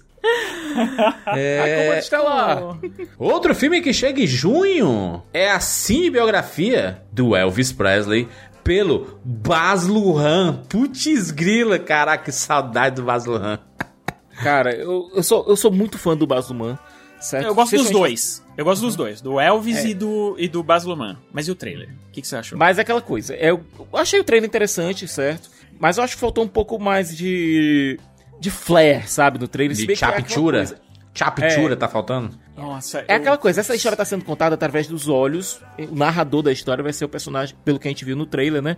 Vai ser o, o empresário do Elvis, vivido pelo Tom Hanks. É, não vai ser o, prota- o protagonista, mas vai ser o narrador da história, sabe? Então ela vai ser contada através dos olhos dele. É uma forma de contar essa história de um modo diferente, de tentar dar uma. Vamos dar uns dois passos pra trás pra contar essa história do Elvis, pra ter um pouco mais de, de visão. E outra coisa, ele mesmo diz: olha, algumas pessoas que vão ver essa história vão achar que eu sou o vilão dela. E a gente sabe que é, empresários e músicos, a relação, especialmente quando você tem uma- um artista que vem do nada e estoura do jeito como o Elvis, a, a relação tende a ser mais contenciosa. Vai ser difícil a gente ver o nosso Thomas Jeffrey Hanks como vilão, né? Vai ser muito difícil. nossa, gente, eu não, não sei. Assim, recentemente falamos aqui que alguém jamais conseguiria entregar um vilão crível no, no Rapadura Cast. dando Pois é, e aí? Mas, ai, não consigo, cara, eu não consigo. Eu vejo o Tom Hanks e não dá. A gente vai dizer, o bichinho, né? Tá fazendo errado aí. Vai o, o bichinho, do Tom Hanks. bichinho, é. Todo mundo erra. Se a gente dar uma voltada aqui no tempo, certo? A gente for lá pro tempo de The Wonders, o sonho ainda não acabou. O, o empresário que ele vivia ali também, e dá até pra fazer uma certa rima em relação a isso, né? Também era meio escroto, né? Era Ah, carismático, mas mas, era o empresa- bichinho, empresário né? em filme de músico, normalmente. É. Bichinho é um Forrest Gump, né? Bichinho. É, mas, o que, mas o que me preocupa não é ele, não, cara. O que me preocupa é o Elvis mesmo. É o ator do Ah, tu não Elvis. gostou achei- do, do ator que vai fazer o Elvis? Eu achei. Não, não é, não é que eu não gostei, é Tu acha que tá caricato? caricato. Entendi. a palavra. É Tá a tipo assim, tava imita o. Elvis aí, rapaz, né? Então, eu achei ele muito caricato. Cosplay. cara. Mu- Nossa, cos... Nossa, Kat. Muito, cara. Muito. E assim, eu amo o Elvis. Aquela a música, é, tudo aquilo ali me pega absurdo. Eu queria muito ver e tal. Mas eu tenho, eu tenho um pouco de receio desses artistas que são muito muito excêntricos, tipo Michael Jackson, tipo Elvis e tal, que, cara, não funciona quando os caras querem fazer as biografias. Assim, É porque eles já foram tão deles. imitados durante tantos É. anos por tantas pessoas diferentes que você olha e é difícil não enxergar como um imitador. Mas eu, mas eu achei, eu achei foda, tá? Achei o trailer foda. Não que o trailer em si seja foda, mas porque é isso que vocês estavam comentando. Acho que quando você fala de, um- de uma grande estrela da música que já embalou gerações, né? E que levou, sei lá, que construiu romances, que tocou em casamentos, que tocou em fins de relacionamento, que. Cara, Elvis transformou a música pra sempre. E transformou Sim. a cultura pop pra sempre. Quando você vê um trailer, por mais que o trailer em si seja mais ou menos, eu acho que é muito difícil você não ficar arrepiado, sabe? Agora eu acho que qualquer biografia de músico que venha depois de Rocketman tá pisando num terreno complicado, sabe? Porque o maior já chegou. Porque Rocketman, cara, foda. E, Kat, tem uma coisa. É engraçado umas coisas que ficam gravadas na cabeça, né? Alguém aqui lembra de Lois e Clark? Aquela, aquele seriado do Superman? Por quê? É, o chefe do, do Clark da Lois na série era. Do Perry White, era. Na, essa versão dele era muito fã do Elvis. E tanto é que ele falava muito do Elvis e tal. é, usava frases do. citando o rei e tal. Enfim. É, ele fala, em um episódio lá, ele fala que ele foi assistir o Elvis já naquela versão barriguda, sabe? Lá em Las Vegas, né? Aí disse, olha, ele tava gordo, não tava se movimentando tão bem e tal. Aí o pessoal ficou perguntando, ah, então você ficou chateado de ter visto o seu ídolo, assim, não, não tão no auge, assim, você tá brincando, foi o melhor dia da minha vida. Porque é aquela coisa, existe um, um mito em relação ao Elvis, certo? Eu adoro, pra falar real, eu gosto mais daquele Elvis, sabia? Do Elvis barrigudo? Pra mim, ah, eu gosto daquele Elvis, cara. Porque aquele É, Elvis, o Elvis suado. história, Não, o Elvis suado, pô. É aquele... Porque, cara, ele não. Ele dane-se, ele entregava tudo. Você vê o show dele da, da, do Havaí. É, cara, que foi, foi uma das primeiras. Se eu não me engano, foi a primeira transmissão via satélite pro mundo inteiro do show dele do Havaí. É um É muito bom aquele show. chute, é maravilhoso, é um chute na cara. Eu tenho DVD, assisti um milhão de vezes. Porque é muito bom. E o, porque o cara entregava demais. Só que é isso, ele era um cara caricato no- nos seus shows e tudo mais. E aí, é, qualquer É, e se coisa não que fosse, venha... ele não teria se tornado um símbolo tão grande assim. Então o ator pode ser caricato também, né, é, Rogério? Pode, Porque- mas, mas, mas é diferente quando você é caricato e você é o Elvis. E é diferente quando você é caricato e tá fazendo o Elvis depois de todo mundo casar em Las Vegas com, o- em Las Vegas com o Elvis, se liga? É isso, é isso. Eu espero estar muito errado, porque eu acho que o Baz Luhrmann... É isso, assim fala o nome dele, né? Baz Luhrmann. Eu acho... Eu acho que ele é um diretor, talvez, perfeito pra isso, entendeu? Que ele vai jogar brilho, vai jogar os cacete, que é os Ele sabe, ele, sabe, ele sabe misturar sabe? é, a grande eloquência de um musical com drama pesado. o trailer é um número musical de com Suspicions Mine e que é uma das minhas músicas favoritas do Elvis inclusive e, e é show entendeu é incrível e tal o que mais me incomodou de verdade foi o ator é, é a atuação me veio aquela vibe do, do, do filme do Queen e eu fiquei puta que pariu mano de novo isso não eu não quero passar por isso de novo Será que a peruca é a nova dentadura? e aí ele tem um nariz esquisito também lá um- Não, mas eu vejo aqui que lá. a qualidade técnica é, do trailer aqui é absurdo. O Baz Luhrmann, ele é espetacular, diretor de Moulin Rouge, Romeo e Julieta, Grande Gatsby. Cara, eu, eu se tem uma pessoa que poderia É, mas você não dirigir... falou Austrália fala Austrália aí Beleza, um erro, um erro no caminho. Um erro no caminho do- da, da filmografia absurda do diretor. Tem a própria série da, da Netflix que eu gosto bastante, que é o Get Down, que fala a história do, do hip hop e a transição, né, ali da, da época dos embalos de sábado à noite pro a origem do rap barra hip hop ali. É muito bacana essa série, é muito bem feita. E que pena que não teve a segunda temporada, né? Poderia ter uma continuação, infelizmente não teve. Tá, mas o diretor do filme do Queen é um cara que sabe filmar música como ninguém. A gente viu, inclusive, o final lá que ele fez. É, todas as cenas musicais do, do filme do Queen são ótimas, mas o restante. Me perdoe, me perdoe que o, Bra- o Brian Singer não calça o chinelo do, do Baz Luhrmann, tá? Me desculpem. É aquela coisa, eu acho que a gente tem que esperar por algo. Eu acho que o melhor que a gente pode esperar é mais Rocketman menos é, Bohemian Rhapsody. Exatamente. Elvis chega aos cinemas no mês de junho. Tem dois filmes aqui que acho que valem um pouco de destaque.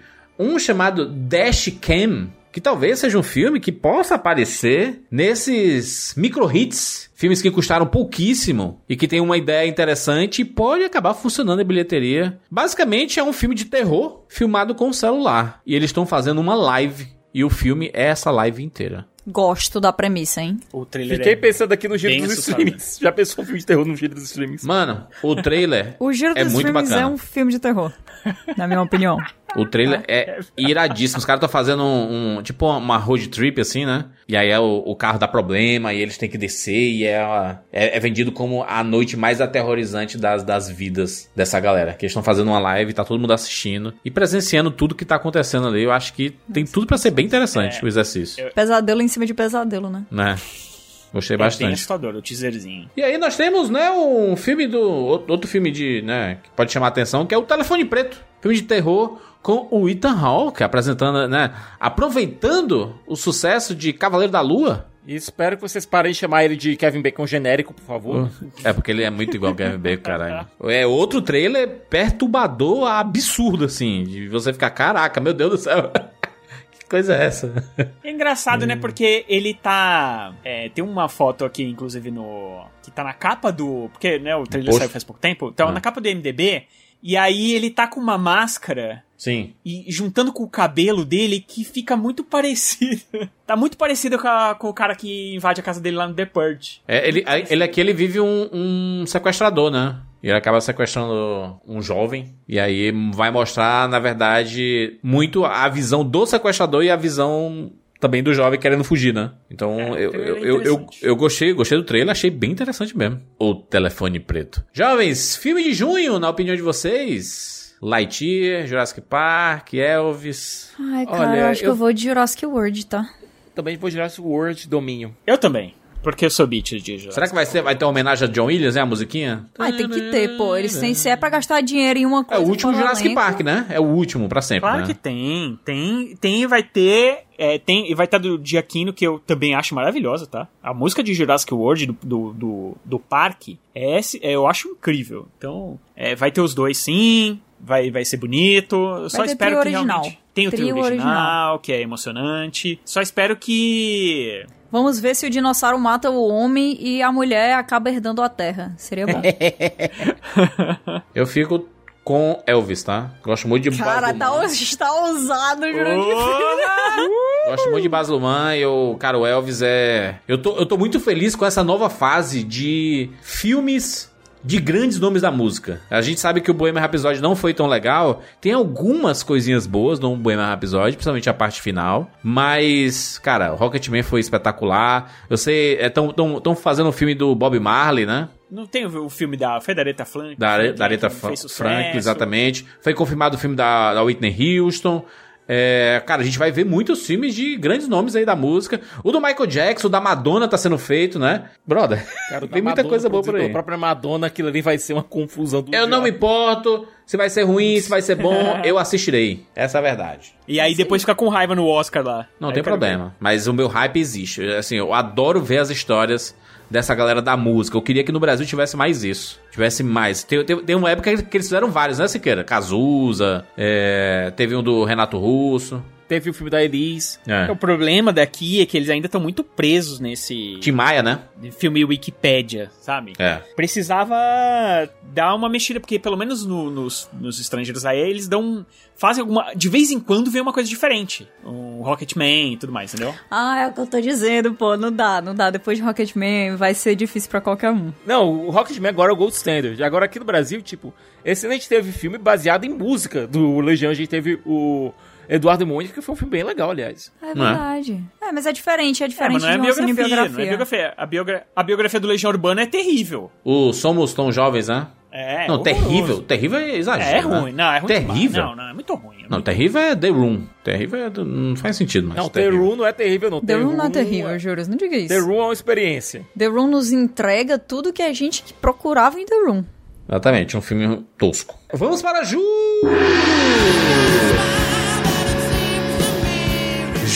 Nós temos Thor, Amor e Trovão. Aqui, né? O quê? Do- dois meses depois de Doutor Estranho, né? Vai vir Thor, Amor e Trovão, que a gente já viu o trailer. E temos lá a poderosa Thor, Mighty Thor. da Natalie Portman. Cara, eu tô muito da curioso mãe. pra ver esse filme. Tô muito curioso. E cara, todo mundo esperando alguma coisa do ano, meio anos 70 de música do Taika Waititi, aí ele me vem com Guns N' Roses, cara. Bom demais. Cara, meu, eu sou muito fã desse cara. Não, o visual do filme tá com. É, o visual do Thor, eu até falei isso no vídeo, ele tá muito. É, o Kurt Russell em Aventuras do Bairro Proibido. Jack Burton. Então, Até a camiseta, eu acho né, Scana? ser- camis- Cara, o ne- a- o visual meio. Não é possível que não seja proposital. Não é possível. Eu pensava que seria um filme focado nessa passagem de bastão, mas aparentemente vai ser o filme do, do- da aposentadoria do Thor, né? Ele deixando de ser super-herói e etc. Ele chutando aqui, ele vai virar o rei de Asgard, né? Porque a Valkyria não quer estar naquele posto lá burocrático pra caralho. É, e quem vai ser a companheira de aventuras da poderosa Thor vai ser a Valkyria, né? Vai ser. Cara, eu acho que esse filme vai ser muito bom. A volta da Natalie Portman sendo bem utilizada como Jane Foster é uma pequena vingança muito específica. A minha curiosidade é se vão adaptar o arco da Jane Foster com toda, toda a questão do câncer e tal. Eu tenho quase certeza que sim. Eu tenho quase certeza que sim. Porque já fica no, no trailer, já fica aquela vibe de que na hora que ela chega. Não sei, tu, tu não pegou essa, essa impressão de que ele não sabe quem é que, tra, que tá por trás da, da- Ele não do sabe. capacete? Ele não então, eu acho que vai ser a mesma coisa do, do, do começo do arco original. Eu, sabe o que, que eu gosto? É que eu não tenho a menor ideia do que, que é esse filme. Excelente. Você assiste o trailer, eu adoro isso. Pena que a Marvel começa a lançar 823 trailers até você entender a história inteirinha. Aí você vai no, no cinema, você já nem se surpreende mais. Tanto que eu normalmente assisto dois e paro porque não dá, né? Mas eu, eu gosto muito dessa vibe de não ter a menor ideia do que é esse filme, cara. E tô feliz com isso, porque o Taika, é, é, meu coração é seu, entendeu? Eu adorei o trailer. Acho que vai ser muito bom. Acho que vai ser bem divertido. É o que eu espero. E, e se for pra ser o último filme do Chris Hemsworth como Thor, que seja bacana mesmo, né? Que seja uma despedida bacana do, do de mais um Vingador. Se sair o Chris Hemsworth, mas continuar o Tom Hiddleston de Loki, vai ser incrível. vai, ser, vai, vai ser o auge do auge. Aqui em julho nós temos vários filmes. Vou trazer um aqui. O Trem Bala, que não é aquela música, né? Não é sobre ter. Deus. O quê? Fizeram o filme do Trem Bala? Rapaz, Trem Bala! Mano, Trem Bala, dirigido aqui pelo David Leitch, diretor lá de Deadpool 2, de Atômica, de Velozes e Furiosos, Hobbs Shaw. Ele aqui dirigindo esse filme com um baita elenco e protagonizado por quem? Bradley. Bradley Pitt, William Bradley Pitt, protagonista. Cara, eu amo esse humor do Brad Pitt. O Brad Pitt trabalha muito pouco esse lado bem humorado dele, assim, sabe? Porque ele é ano muito não. engraçado. Esse ano não. Esse ano não. ele já fez uma comédia romântica com a Sandra Bullock. Então ele já tá. Eu acho que ele tá querendo explorar um pouco mais esses músculos de, de comédia dele, sabe? Até mesmo no, na franquia 12 Homens. Você viu o personagem dele tendo um pouco mais de. De Ah, filme- sarcástico e tal. Sim, e no filme do Tarantino também, pô. Uhum. O filme Sim. do Tarantino era uma vez em Hollywood e já era assim, já. O próprio Bastardos, né? Bastardos Inglórios também ele Sim. tem uma vibe Ele é mais muito, cômica. cara, é, é porque ele tem, um, ele tem. Ele sabe não se levar a sério. Ele sabe se divertir, assim. E, e você se diverte vendo ele se divertindo. Um dos mais engraçados dele é aquele com os irmãos Coen. É o. É o de ler. Kamian Chile. Caraca, eu adoro ele com a roupinha de personal Nossa. trainer fazendo um. Caraca, esse GIF é muito utilizado. É bom, cara. Cara, eu- esse, esse Bullet Train, o trailer é maravilhoso. É filme de ação que você vê assim. É, hum, cara, se ninguém te fala nada e você assiste, fala assim. Tem alguém do, do filme do John Wick envolvido aí, não tem? Porque não é possível que a porradaria é muito bem filmada, Olha, cara. parte dele, parte dele foi exibido na CinemaCon e o pessoal ficou maluco lá, viu? Ah, cara, o trailer é muito bom. O trailer é muito engraçado, muito divertido. E, cara, não espero nada menos do que rir muito. É um dos filmes que eu mais tô esperando pra esse verão aí. Tem cara de ser uma vibe muito divertida. Cara, como eu gosto de ver o Brad Pitt atuando nesses filmes assim. Putz, grila. Não, e não só ele, né? Tem um baita elenco no filme. Baita elenco, baita elenco. É, a gente tem aqui, ó, a própria Sandra Bullock, né, tá no filme, né? A Sandra Bullock tem a Zazie Beetz, tem o Aaron Taylor Johnson, que eu não gosto muito, tem o Luga Lima, tem o Michael Shannon, Hiroyuki Sanada, a Karen Fukuhara, cara, o Mazioka. O Bad Bunny. Cara, tem o, o, o Bad Bunny, o rapper. Bad Bunny que vai fazer El Muerto. o vilão de Spider-Man, que ganhou um filme solo da Sony, Bad Bunny, ele tá no filme também. A Sony, a Sony, tá, de, a Sony tá de Não sacanagem. existe isso, né, mano? É um absurdo isso, né, mano? a Faz Sony tá de sentido. sacanagem, mano. Lembra quando eles queriam fazer o filme da Tia May? Mano, a Sony. tem alguém bem louco lá na diretoria da Sony que fala assim: vamos fazer isso aí. Olha, alguém bem louco. Aí, É M. Pascal, rapaz. É M. Pascal, né? Você olha pra M. Pascal e fala assim, rapaz, essa, essa tia Cara, eu aí. acho que é o Aviarade tentando se vingar do É. Kevin Feige. Mas Não, essa mas, dica do, do Bullet Train aí, tá? Outro filme que vai estrear, e existe um hype gigantesco, porque estão mostrando quase nada, e tomara que continue dessa forma, é o Nope, do Jordan Peele, que aqui no Brasil é Não, Não Olhe. Não, cara, ficou uma merda isso aí, na moral. Ficou, né? Não, Não Olhe é foda. Caralho, mano. Escolhe um dos olhe. dois. Ou é não, ou é não olhe. É, Escolhe. Só botar não olhe. É porque nope, nope em inglês é, é, é tipo a coisa que você fala quando você sabe que alguma coisa vai dar ruim. Tipo assim, ó. Não, não. Quando você tá em uma situação clássica de filme de terror e some um amigo seu e alguém diz assim, gente, vamos separar o grupo e procurar por ele nesse território que é conhecido por ter serial killers, alguém vai olhar e dizer nope. É. que é tipo assim, é tipo, é um não, você tá louco? É, é tipo um não, você tá louco? É. É, eu acho bizarro. Acho, acho bizarro.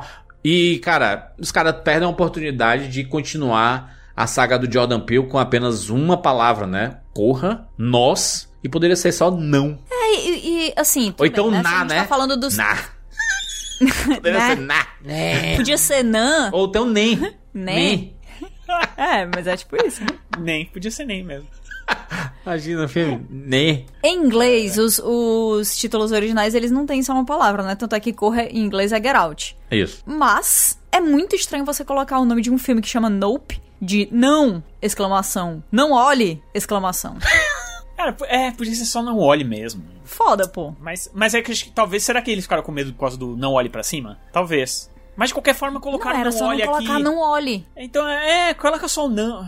Bom, tudo bem. É, Mas isso pro marketing talvez seja interessante, o não olhe, tá? Não, não olhe. É, pro marketing talvez pega uma vibe um pouco mais de terror. Não, e eles podem botar aquele pá, não, pá, não olhe. Sabe qual é? Não, não olhe. Eu já tô até vendo isso. É, o filme ele vai, ele vai, ele vai mostrar o, uma espécie de uma invasão alienígena, né? não, Acho espécie não, é uma invasão. é um, é um, a temática é essa, né? Invasão alienígena, né? Cara, Jordan Peele Porra, aí fazendo é uma das minhas temáticas alienígena. favoritas. Eu estou, eu estou animado, eu estou animado. Só que, só que a moça lá, ela é dona de um Aras, né? São, acho que são os dois irmãos, eles são donos de um Aras. O Aras mais antigo dos Estados Unidos, não sei o quê. E aí os ETs vão pra lá, porque obviamente onde os ETs vão é sempre no interior, né? Sim. E aí eles vão lá e, e eles vão enfrentar esse negócio aí. Eu não sei como.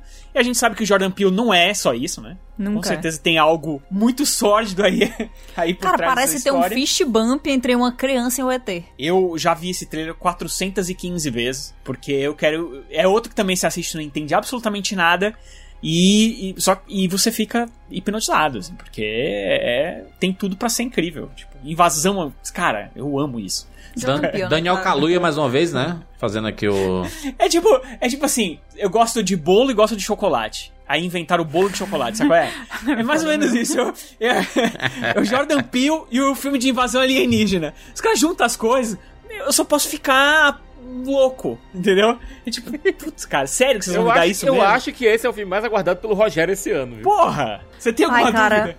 é, eu sei que a gente diz muito isso e a gente sempre quebra a cara, mas esse filme não dará errado.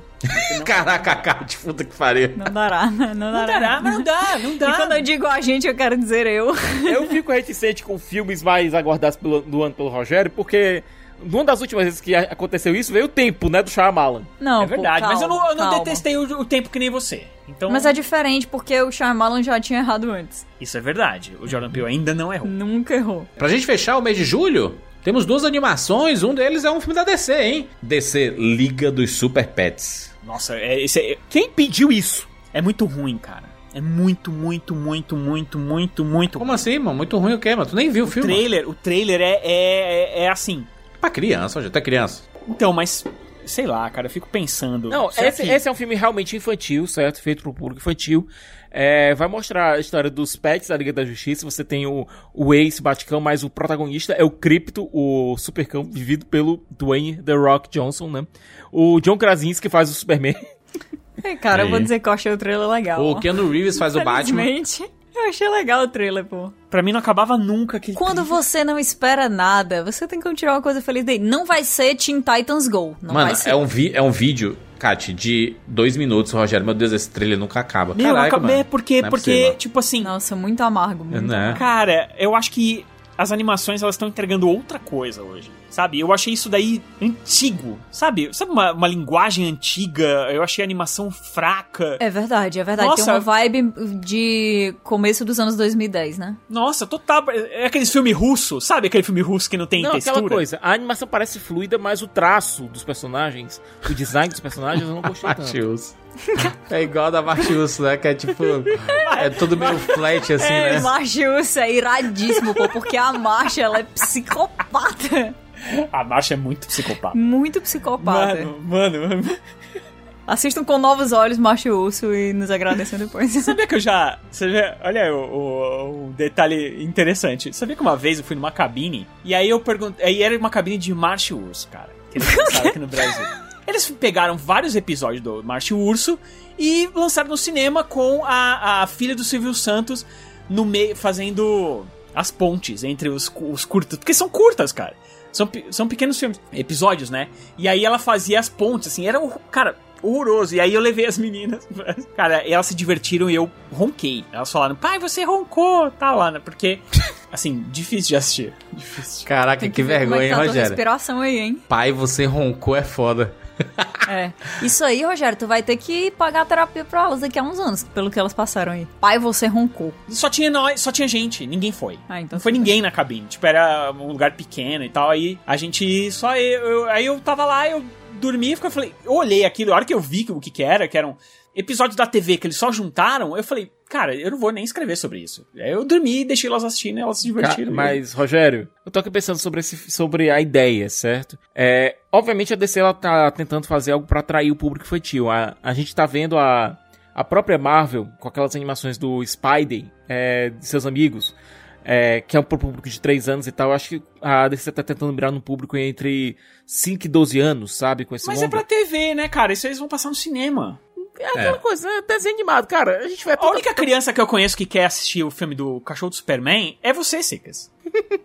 Entendeu? O, de- o desenho do cripto, do, o de- o desenho da, de televisão do cripto é bem legal. Mas eu vou dizer que esse filme, ele vai enfrentar uma concorrência pesada. Porque nesse mesmo mês, a gente vai ver um filme que vai chamar um caminhão. Assim, toda vez que ele passar um fim de semana, vai chegar um caminhão pra carregar o dinheiro. Que é o Minions 2, A Origem de Gru. Esse Cara. filme vai bombar de uma forma tão absurda nos cinemas. Porque o primeiro Minions, que é de 2015, ele faturou, pasmem, 1 bilhão 156 milhões de dólares. Eu, eu vi o trailer desse Minions 2. Eu gostei. E, pare- e parece que ele tá mais na, na vibe do meu malvado favorito. Do É, primeiro sim, meu malvado sim. favorito. Mas é um filme dos Minions, tá? É Minions 2. Minions 2. é, Vai ser agora Minions e Gru. Eu acho que vai ter um, vai ter um destaque muito parecido pros dois ali. É porque é o prequel, É, né? porque- Se quer, é mostrando o, o Gru pequeno, né? O, jo- o jovem Gru, Isso, né? Isso, a gente viu os Minions conhecendo o Gru no filme passado e agora a gente tá, vai ver as, as primeiras aventuras deles juntos. Até que o Gru teve só uma ponta no, no primeiro Minions. Aqui não, é, um- é, um filme que ele tá realmente no longa. Tanto é Sim. que ele tá no título, A Origem de Gru, The Rise of Gru. Cara, eu acho que a vibe que o trailer me passou foi muito mais parecida com o meu prime- o primeiro meu malvado, meu malvado favorito do que com o Minions 1. Será que teve Eu já algum... ia falar meu primeiro amor. Será que teve algum motivo desse filme ter sido responsável pelo adiamento do Mario? Do filme do Mario? Porque é a própria Illumination, né? Que tá fazendo o filme do Mario. É, será que eles precisavam de mais tempo pra finalizar o Minions 2? Ou Se eles só você não queriam lançar dois filmes no mesmo ano, ué. Não, Pode é ser. aquela coisa, se você tem dois projetos, se você tem uma empresa lidando com dois projetos e um deles tem um lançamento muito mais próximo, você prioriza esse que tem um lançamento marcado para mais próximo e o outro você deixa um pouco de lado. Deixa um pouco de lado é colocar colocar em segundo plano até você terminar o primeiro. Então pode ser que eles tenham precisado dar uma dar uma, uma puxada mais no Minions para terminar o filme logo, né? E o do Mario acabou ficando em segundo plano para e remarcar o lançamento para o, pra primeiro semestre do ano que vem. Filme de julho, na opinião de vocês? Entre Nope, Thor, Bullet Train, Trem Bala, não é sobre ter? Cara, eu tô muito curioso pra Thor, Amor e Trovão. Muito curioso. Esse filme vai ser, vai ser ou win ou all, sabe? Ou, ou vai ser uma volta da vitória do Taika Waititi, então ele vai dar uma porrada na parede imensa. É, Eu acho que vai ser isso, não. Vai ser um. ah, Pra mim, sinceramente, eu acho que é o mês mais difícil. Porque tem o Thor, tem o Não Não Olhe e tem o Bullet Train. tem um- não, não, não olhe. Não, não, olhe. Não, Cara, não, não, olha. Olha, São três filmes que eu tô empolgadíssimo pra assistir. Mas, cara, Jordan Peele pois é. é foda. Pois né? é, Então eu, pois é, eu vou pois ficar é. com o Jordan Peele. Porque eu acho que é. Assim, eu acho que os três vão ser ótimos, tá? Os três filmes serão ótimos. É, esse ano eu não vou errar. Eu vou ficar muito feliz assistindo esses filmes e tudo mais. Mas eu, mas o Jordan Peele, eu acho que, putz, cara, sério, invasão alienígena. Sério. Eu acho difícil, assim. Eu acho que, que Thor, Amor e Trovão vai ser muito foda. Eu tô empolgadaça por esse filme. Mas eu não sei se ele, sei lá, talvez, talvez até vire uma coisa gigantesca que aí o que a gente fica relembrando e celebrando ao longo dos anos. Pode ser, pode É, ser o novo Thor Ragnarok.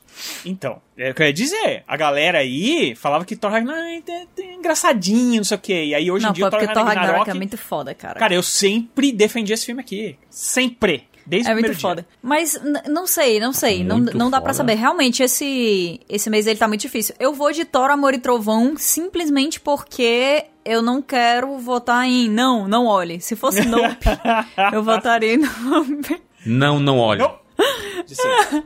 Não, não olhe. Cara, Jordan Peele aqui. Minha- minhas fichas estão nas mãos de Jordan Peele. O terceiro filme dirigido por Jordan Peele, ele que nunca errou. Nunca errou, nunca errou. E eu acho que ele não vai errar dessa vez também não, tá? Vai ser muito difícil. O Jordan Peele eh, lidando com história de invasão alienígena vai se lascar, pô. É impossível isso ser ruim. É impossível. Mas- É impossível. Nem Deus afunda o Titanic. Ah, meu Mas Deus céu. Catiuxa Barcelos. Bate aí na madeira, bate na madeira. Tu, Siqueira? Eu fico com Thor, Amor e Trovão por- mais por conta da curiosidade que eu tenho sobre como a história da Poderosa Thor vai se, vai se desenvolver no meio da própria história do próprio Thor, do próprio Odin San. Tô bem curioso pra ver esse filme. Vamos para agosto!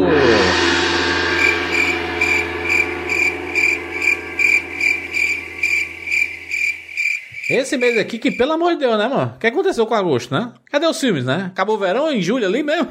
Esse foi é um dos meses mais, né, vazios. As pessoas foram tirando os filmes, hein? Foram adiando pra 2023. E aí não sobrou quase nada. Exceto aquele filme lá do George Miller, né? Diretor de Mad Max. 3000 Years of Longing. Filme que tem um elenco absurdo. Idris Elba, Tilda Swinton e etc, né? Longing é uma palavra bem interessante. É um, é um romance. É. 3 mil anos de desejo. Pode ser colocado assim, de anseios, de desejo. Tem um que tão, tão fantástico, sabe, esse título. E é o George Miller, né? Ah, Olha, olha, olha a sinopse de- desse filme aqui.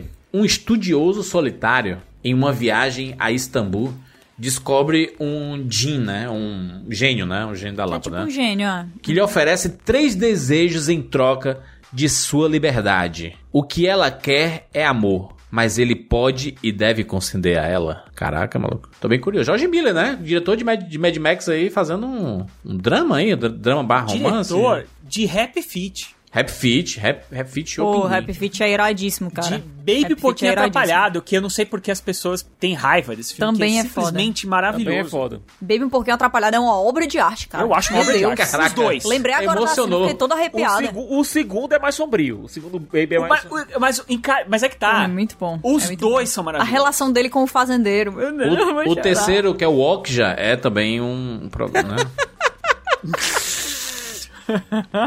Cara, ele fez muito poucos. Eu tô vendo aqui o, a carreira dele de diretor, ele fez muito poucos filmes, cara. Ele fez mais lá no começo dos anos 90 e depois ele parou. Porque ele fez é, o Mad Max em 79, aí depois ele fez o Mad Max 2, aí depois ele faz um, o 3. Aí depois ele faz As Bruxas de Eastwick, em 87, Olho de Lorenzo, que é um filme bem legal, de 92. E aí depois ele faz só o Baby, o Rap Fit 1 e 2 e o Estrada da Fúria. Olha esse, esse filme que vai, que vai estrear em agosto, lá nos Estados Unidos. Young Guns 3, Alias Billy the Kid. É um filme dirigido pelo Emílio Esteves, com Christian Slater, William o Em- Emílio Esteves e o Lou Diamond Phillips. É o Jovem Demais pra É Morrer. a continuação, né? É. Continuação de Jovem demais pra morrer. Mas agora Só que agora ninguém mais tá jovem demais pra vivo. morrer aí, né? Velhos demais pra ficar vivo. Mês de juventude. Caraca, o elenco desse filme é maravilhoso, hein, mano? Putz grilo. Com Emílio Esteves, mano. Emílio Esteves é demais. Filme de agosto é o filme do George Miller, né? George Miller, É, cara. né? Não tem jeito, tem outra escolha, né? 3000 Years of Longing. Mas Aí olha- esse título eles não traduziram ainda, né? Não. Engraçado. É, eu acho que vai ficar 3 mil anos de desejo, eu acho. 3 mil Desejo? desejo. É, eu acho que eles vão colocar de desejo. Mas aí não vai ser o desejo do giro dos streamings. Vai ser o desejo, tipo. Outro Desejo, desejo. mais romântico, né? De anseios. É. Lem- Lembrando que ele fez esse filme e que agora o George Miller já está trabalhando no Mad Max, né? No prequel lá de É Mad Max. Furiosa. Não, Mad Max não. Furiosa. Não, é Furioso. Não, é, é Mad Max, cara. É um, né? Franquia Certo. Mad Max aí. Mas olha, só lembrando aqui também, é, durante esse verão, a gente vai ter o filme novo do David Cronenberg, certo? É, Crimes do Futuro com o Viggo Mortensen, Lea Seydoux e, Chris, e Christian Stewart. Cronenberg que o Rogério obviamente conhece, que é o mestre do body horror. Cara, vai se passar num futuro não tão distante, vai ter é, evolução humana através de, de corpos sintéticos. Cronenberg, né? Como é, como é muito bem, como é muito bem retratado no Rick e Morty, né? Que é tipo assim, essa parada é, é muito Cronenberg, aí tem um bicho saindo assim, estranhaço. Olha, cara, tem aquela palavra horrorosa, né? O Cronenberg foi ressignificado com o Rick Morty, tá ligado? é impressionante, assim. É. Eu, eu, pra falar a verdade, o, o cinema. Esse, o, o cinema Cronenberg de agora. Eu não sou tão fã quanto era antigamente, tá? Porque hoje em dia ele ficou super cultuado e tal, e aí os filmes dele ficaram ainda mais esquisitos do que eram antes, assim. E aí eu, eu- eu tipo, eu não gosto daquele mapa pras estrelas lá, eu acho aquele filme pé no saco. Mas. Tu viu é, o trailer desse, cara? Esse aqui tá sendo o muito trailer mais desse é maravilhoso. Então, mas é, que o problema é que é, ele abraçou demais a estranheza e aí os filmes dele parece que não tem história, né? Tipo, apesar que o Videodrome também não tem, então, sei lá, mano. É, é o Cronenberg é, é um cara ímpar. ímpar. Caraca, ele é muito. mosca- Ele é muito de- específico, assim, né? Caraca, esse filme dele é todo estranhaço, cara. Cara, tem aquele filme do, do, do- da limusine, como é que chama? O Cosmópolis, Eu assisti a primeira vez, eu odiei, aí o- outro dia eu assisti de novo, aí eu adorei. com Robert Pattinson. É assim, é, ele Aquele é muito... Scanners. Scanners. Clássico. Scanner, sua mente pode destruir. Sua mente pode Também. destruir. Nossa, mano. Ah, é, é meme na internet acaba A explodindo. mosca e tudo mais. É, a mosca. Mistérios e paixões. Spider desafia sua mente. Aí que tá, hoje, acho que nem uma A24 faria uma mosca. Que nem aí o dos anos 80. Ele seria um diretor A24, né? Se fosse. Porque, porque ele é um, é um- é um diretor que está fazendo 80 anos. David Cronenberg. Cara, e, e extremamente ativo. Não, ele, 80 anos, cara. ele tá ativo, inclusive, como ator. Ele é um personagem. Ele faz um personagem semifixo em jornada em Star Trek Discovery. Cronenberg não para, não, bicho. E recentemente falou aí que a Marvel é foda, que deveria ter sexo na Marvel. Não, mas você não confundiu com. É o Cronenberg ou. Ele também. Ele, re- ele reforçou o- a opinião do Paul Verhoeven. É, ele tem um filme. Como é que é o nome daquele filme, Sicas, que é no, no condomínio, que a galera começa a fazer sexo uma com as outras, e aí, tipo, é um filme de zumbi que na verdade as pessoas querem transar umas com as outras. Isso é lá no começo dele, lá no começo da filmografia dele. Maravilhoso, bicho. É tipo. Palavras fortes, maravilhoso. eu tô falando, pô. Não, mas Tipo, é, é um filme. Eu tenho É filme de zumbi, só que em vez de um comer o outro, ele. Ué! Exatamente. é isso Não acredito, tô Rogério, isso foi de propósito, né? Não é possível. Esqueci o nome dele. Faça uma pergunta aqui pros senhores e pra senhorita. Qual o filme deste verão, na opinião de vocês? O filme. De todos que a gente falou. Todos. Né? Doutor Estranho lá, Top Gun 2, Jurassic World, Elvis Presley, Lightyear, Thor. Cara, eu, do que a gente falou que vai, acho que vai ser Doutor Estranho, porém, no entanto, contudo, eu trocaria os ingressos de todos esses aqui pra ver o do Cronenberg do cinema. A gente tá falando de, de summer movies, né? Então a gente tá falando de blockbuster. A gente tá falando do, do que vai fazer a internet ser movimentada, as ruas serem cheias, os cinemas serem cheios. E eu acho que isso aí é Doutor Estranho. Eu acho que essa é a, a, a volta triunfal da Marvel depois do que a gente viveu aí com Homem-Aranha, mas não, não conta muito porque não é Marvel, né? Era Sony. Não é, então. Da Marvel, Marvel mesmo, foram três banho-maria aí, né? Então, pois é, mas agora, se eles colocarem esse filme aqui também como um banho-maria, eu vou dizer, aí desacelerou bonito. Assim, o homem desdesparou. Não, e é Desdesparou, trazer. E, é tra- desdisparou. e agora trazendo um Vingador mesmo, né? Vingador Então, original. é um Vingador mesmo. Tecnicamente, tem outros Vingadores aqui. A gente pode finalmente conhecer os detalhes desse multiverso da Marvel. Eles estão preparando já isso aí, essa, essa sopa de multiverso, há muitas séries, há muita coisa. Não é possível que eles não entreguem pelo menos metade do que a gente tá esperando nesse filme. Eu acho que se eles entregarem metade do que a gente tá esperando nesse filme, ele vai ser o assunto, porque ele vai ser o motivo pelo qual as pessoas voltam a fazer vídeo de teoria no YouTube, os Reddits, os subreddits vão voltar a ferver aí, fervilhar com outras ideias. Ele vai ser o que vai movimentar as teorias do próprio Thor, Amor e Trovão, que vai pra frente, vão Sim. ser todas frustradas, porque não, não é- não é assim que as coisas funcionam. Então é, é a volta do- do- da, da sensação que a gente tinha febril de Marvel antes da pandemia. eu não consigo fazer sem desmembrar por duas coisas. Eu acho que assim, o filme que eu vou. que vai ser mais divertido pra mim nesse verão é o Thor, tá? Que eu acho que, que é o que, que eu vou. Cara, no cinema eu vou adorar e, e- eu acho que é muito a minha vibe, assim, eu vou gostar mais. Mas assim, de filme, filme mesmo, assim, que eu tenho mais vontade de assistir é o do Jordan Peele. É isso, né? Eu já falei muito dele aqui. Invasão e tal. Então, pra mim é muito difícil também disso- dissociar, porque a gente quando chega no verão, é isso aí que vocês falaram, é blockbuster, entendeu? E o Não Não Olhe não é um blockbuster, né? Então eu fico meio dividido nisso, assim. Mas o que eu acho que vai ser cinemão e tal, eu acho que, é- eu acho que ainda vai ser o Thor. Obviamente que o Doutor Estranho vai ser muito doido, né? Mas eu acho que o Thor vai ser uma extrapolada ainda disso, entendeu? A gente fica tu com o Não Não Olhe, eu com o Crimes do Futuro.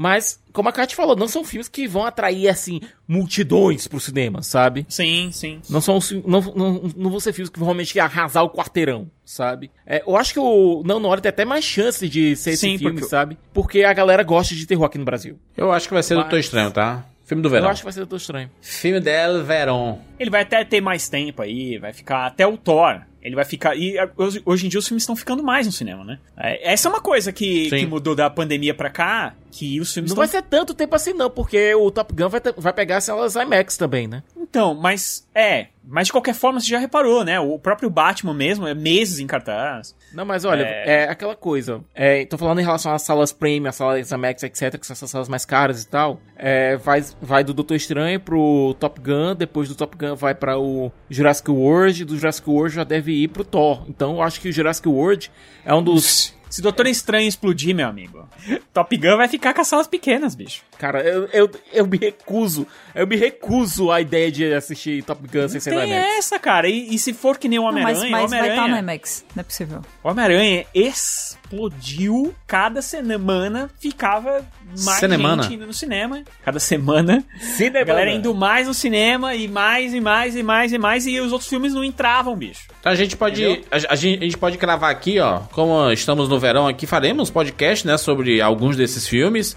Doutor Estranho, obviamente, vai ganhar seu podcast. Top Gun vai ganhar seu podcast. O Jurassic World Domínio vai ganhar seu podcast pra gente encerrar, né, a saga Jurassic Park aqui. Elvis com certeza vai ganhar seu podcast. Lightyear vai ganhar seu podcast. Thor, Amor e Trovão vai ganhar seu podcast. E não, não olhe pra cima, com certeza vai ganhar. Não, não olhe pra cima, tá vendo lá? Não olhe pra cima, né? Caraca, não, não olhe pra cima, não, não, não Viu olhe. como é perigoso não colocar só não olhe? É, não, não olhe, vai ganhar o seu podcast. Então já temos aí garantidos, né, alguns podcasts pra esse verão e obviamente acompanharemos tudo por aqui. Deixa a pergunta pra você, qual o filme desse verão? Manda pra gente lá no arroba rapadura no Twitter. Aproveita pra compartilhar esse podcast com seus amigos, compartilha no, no Stories aí, compartilha no Twitter, segue a gente lá no Spotify, a gente fica muito satisfeito quando você segue a gente também no Spotify. Ah, mas, mas eu já sigo em outro aplicativo. Mas segue, se você tem o Spotify, segue também aí. Segue também no, no Spotify que a gente vai ficar muito feliz de você fazer parte das, das nossas métricas, né? Da gente, que a gente pode, né? Juntar muitos, muitas informações interessantes e trazer podcasts que são de interesse do nosso público, né? É, serve pra isso, né? A estatística serve pra isso, pra gente saber. Tipo a Netflix, né? Que tá mudando a sua essência. E ver assim, pá, vou, vou ver aqui o que é que o público tá querendo? Eles sabem isso pelo comportamento da pessoa na plataforma, né? Segue a gente em todos os lugares pra, pra você fazer, né? Pra você estar lá marcado e sinalizado como ouvinte do Rapadura pra gente entender um pouquinho mais sobre os seus gostos e poder trazer coisas bacanas pra você no futuro. É isso, nos encontramos na próxima semana. Tchau!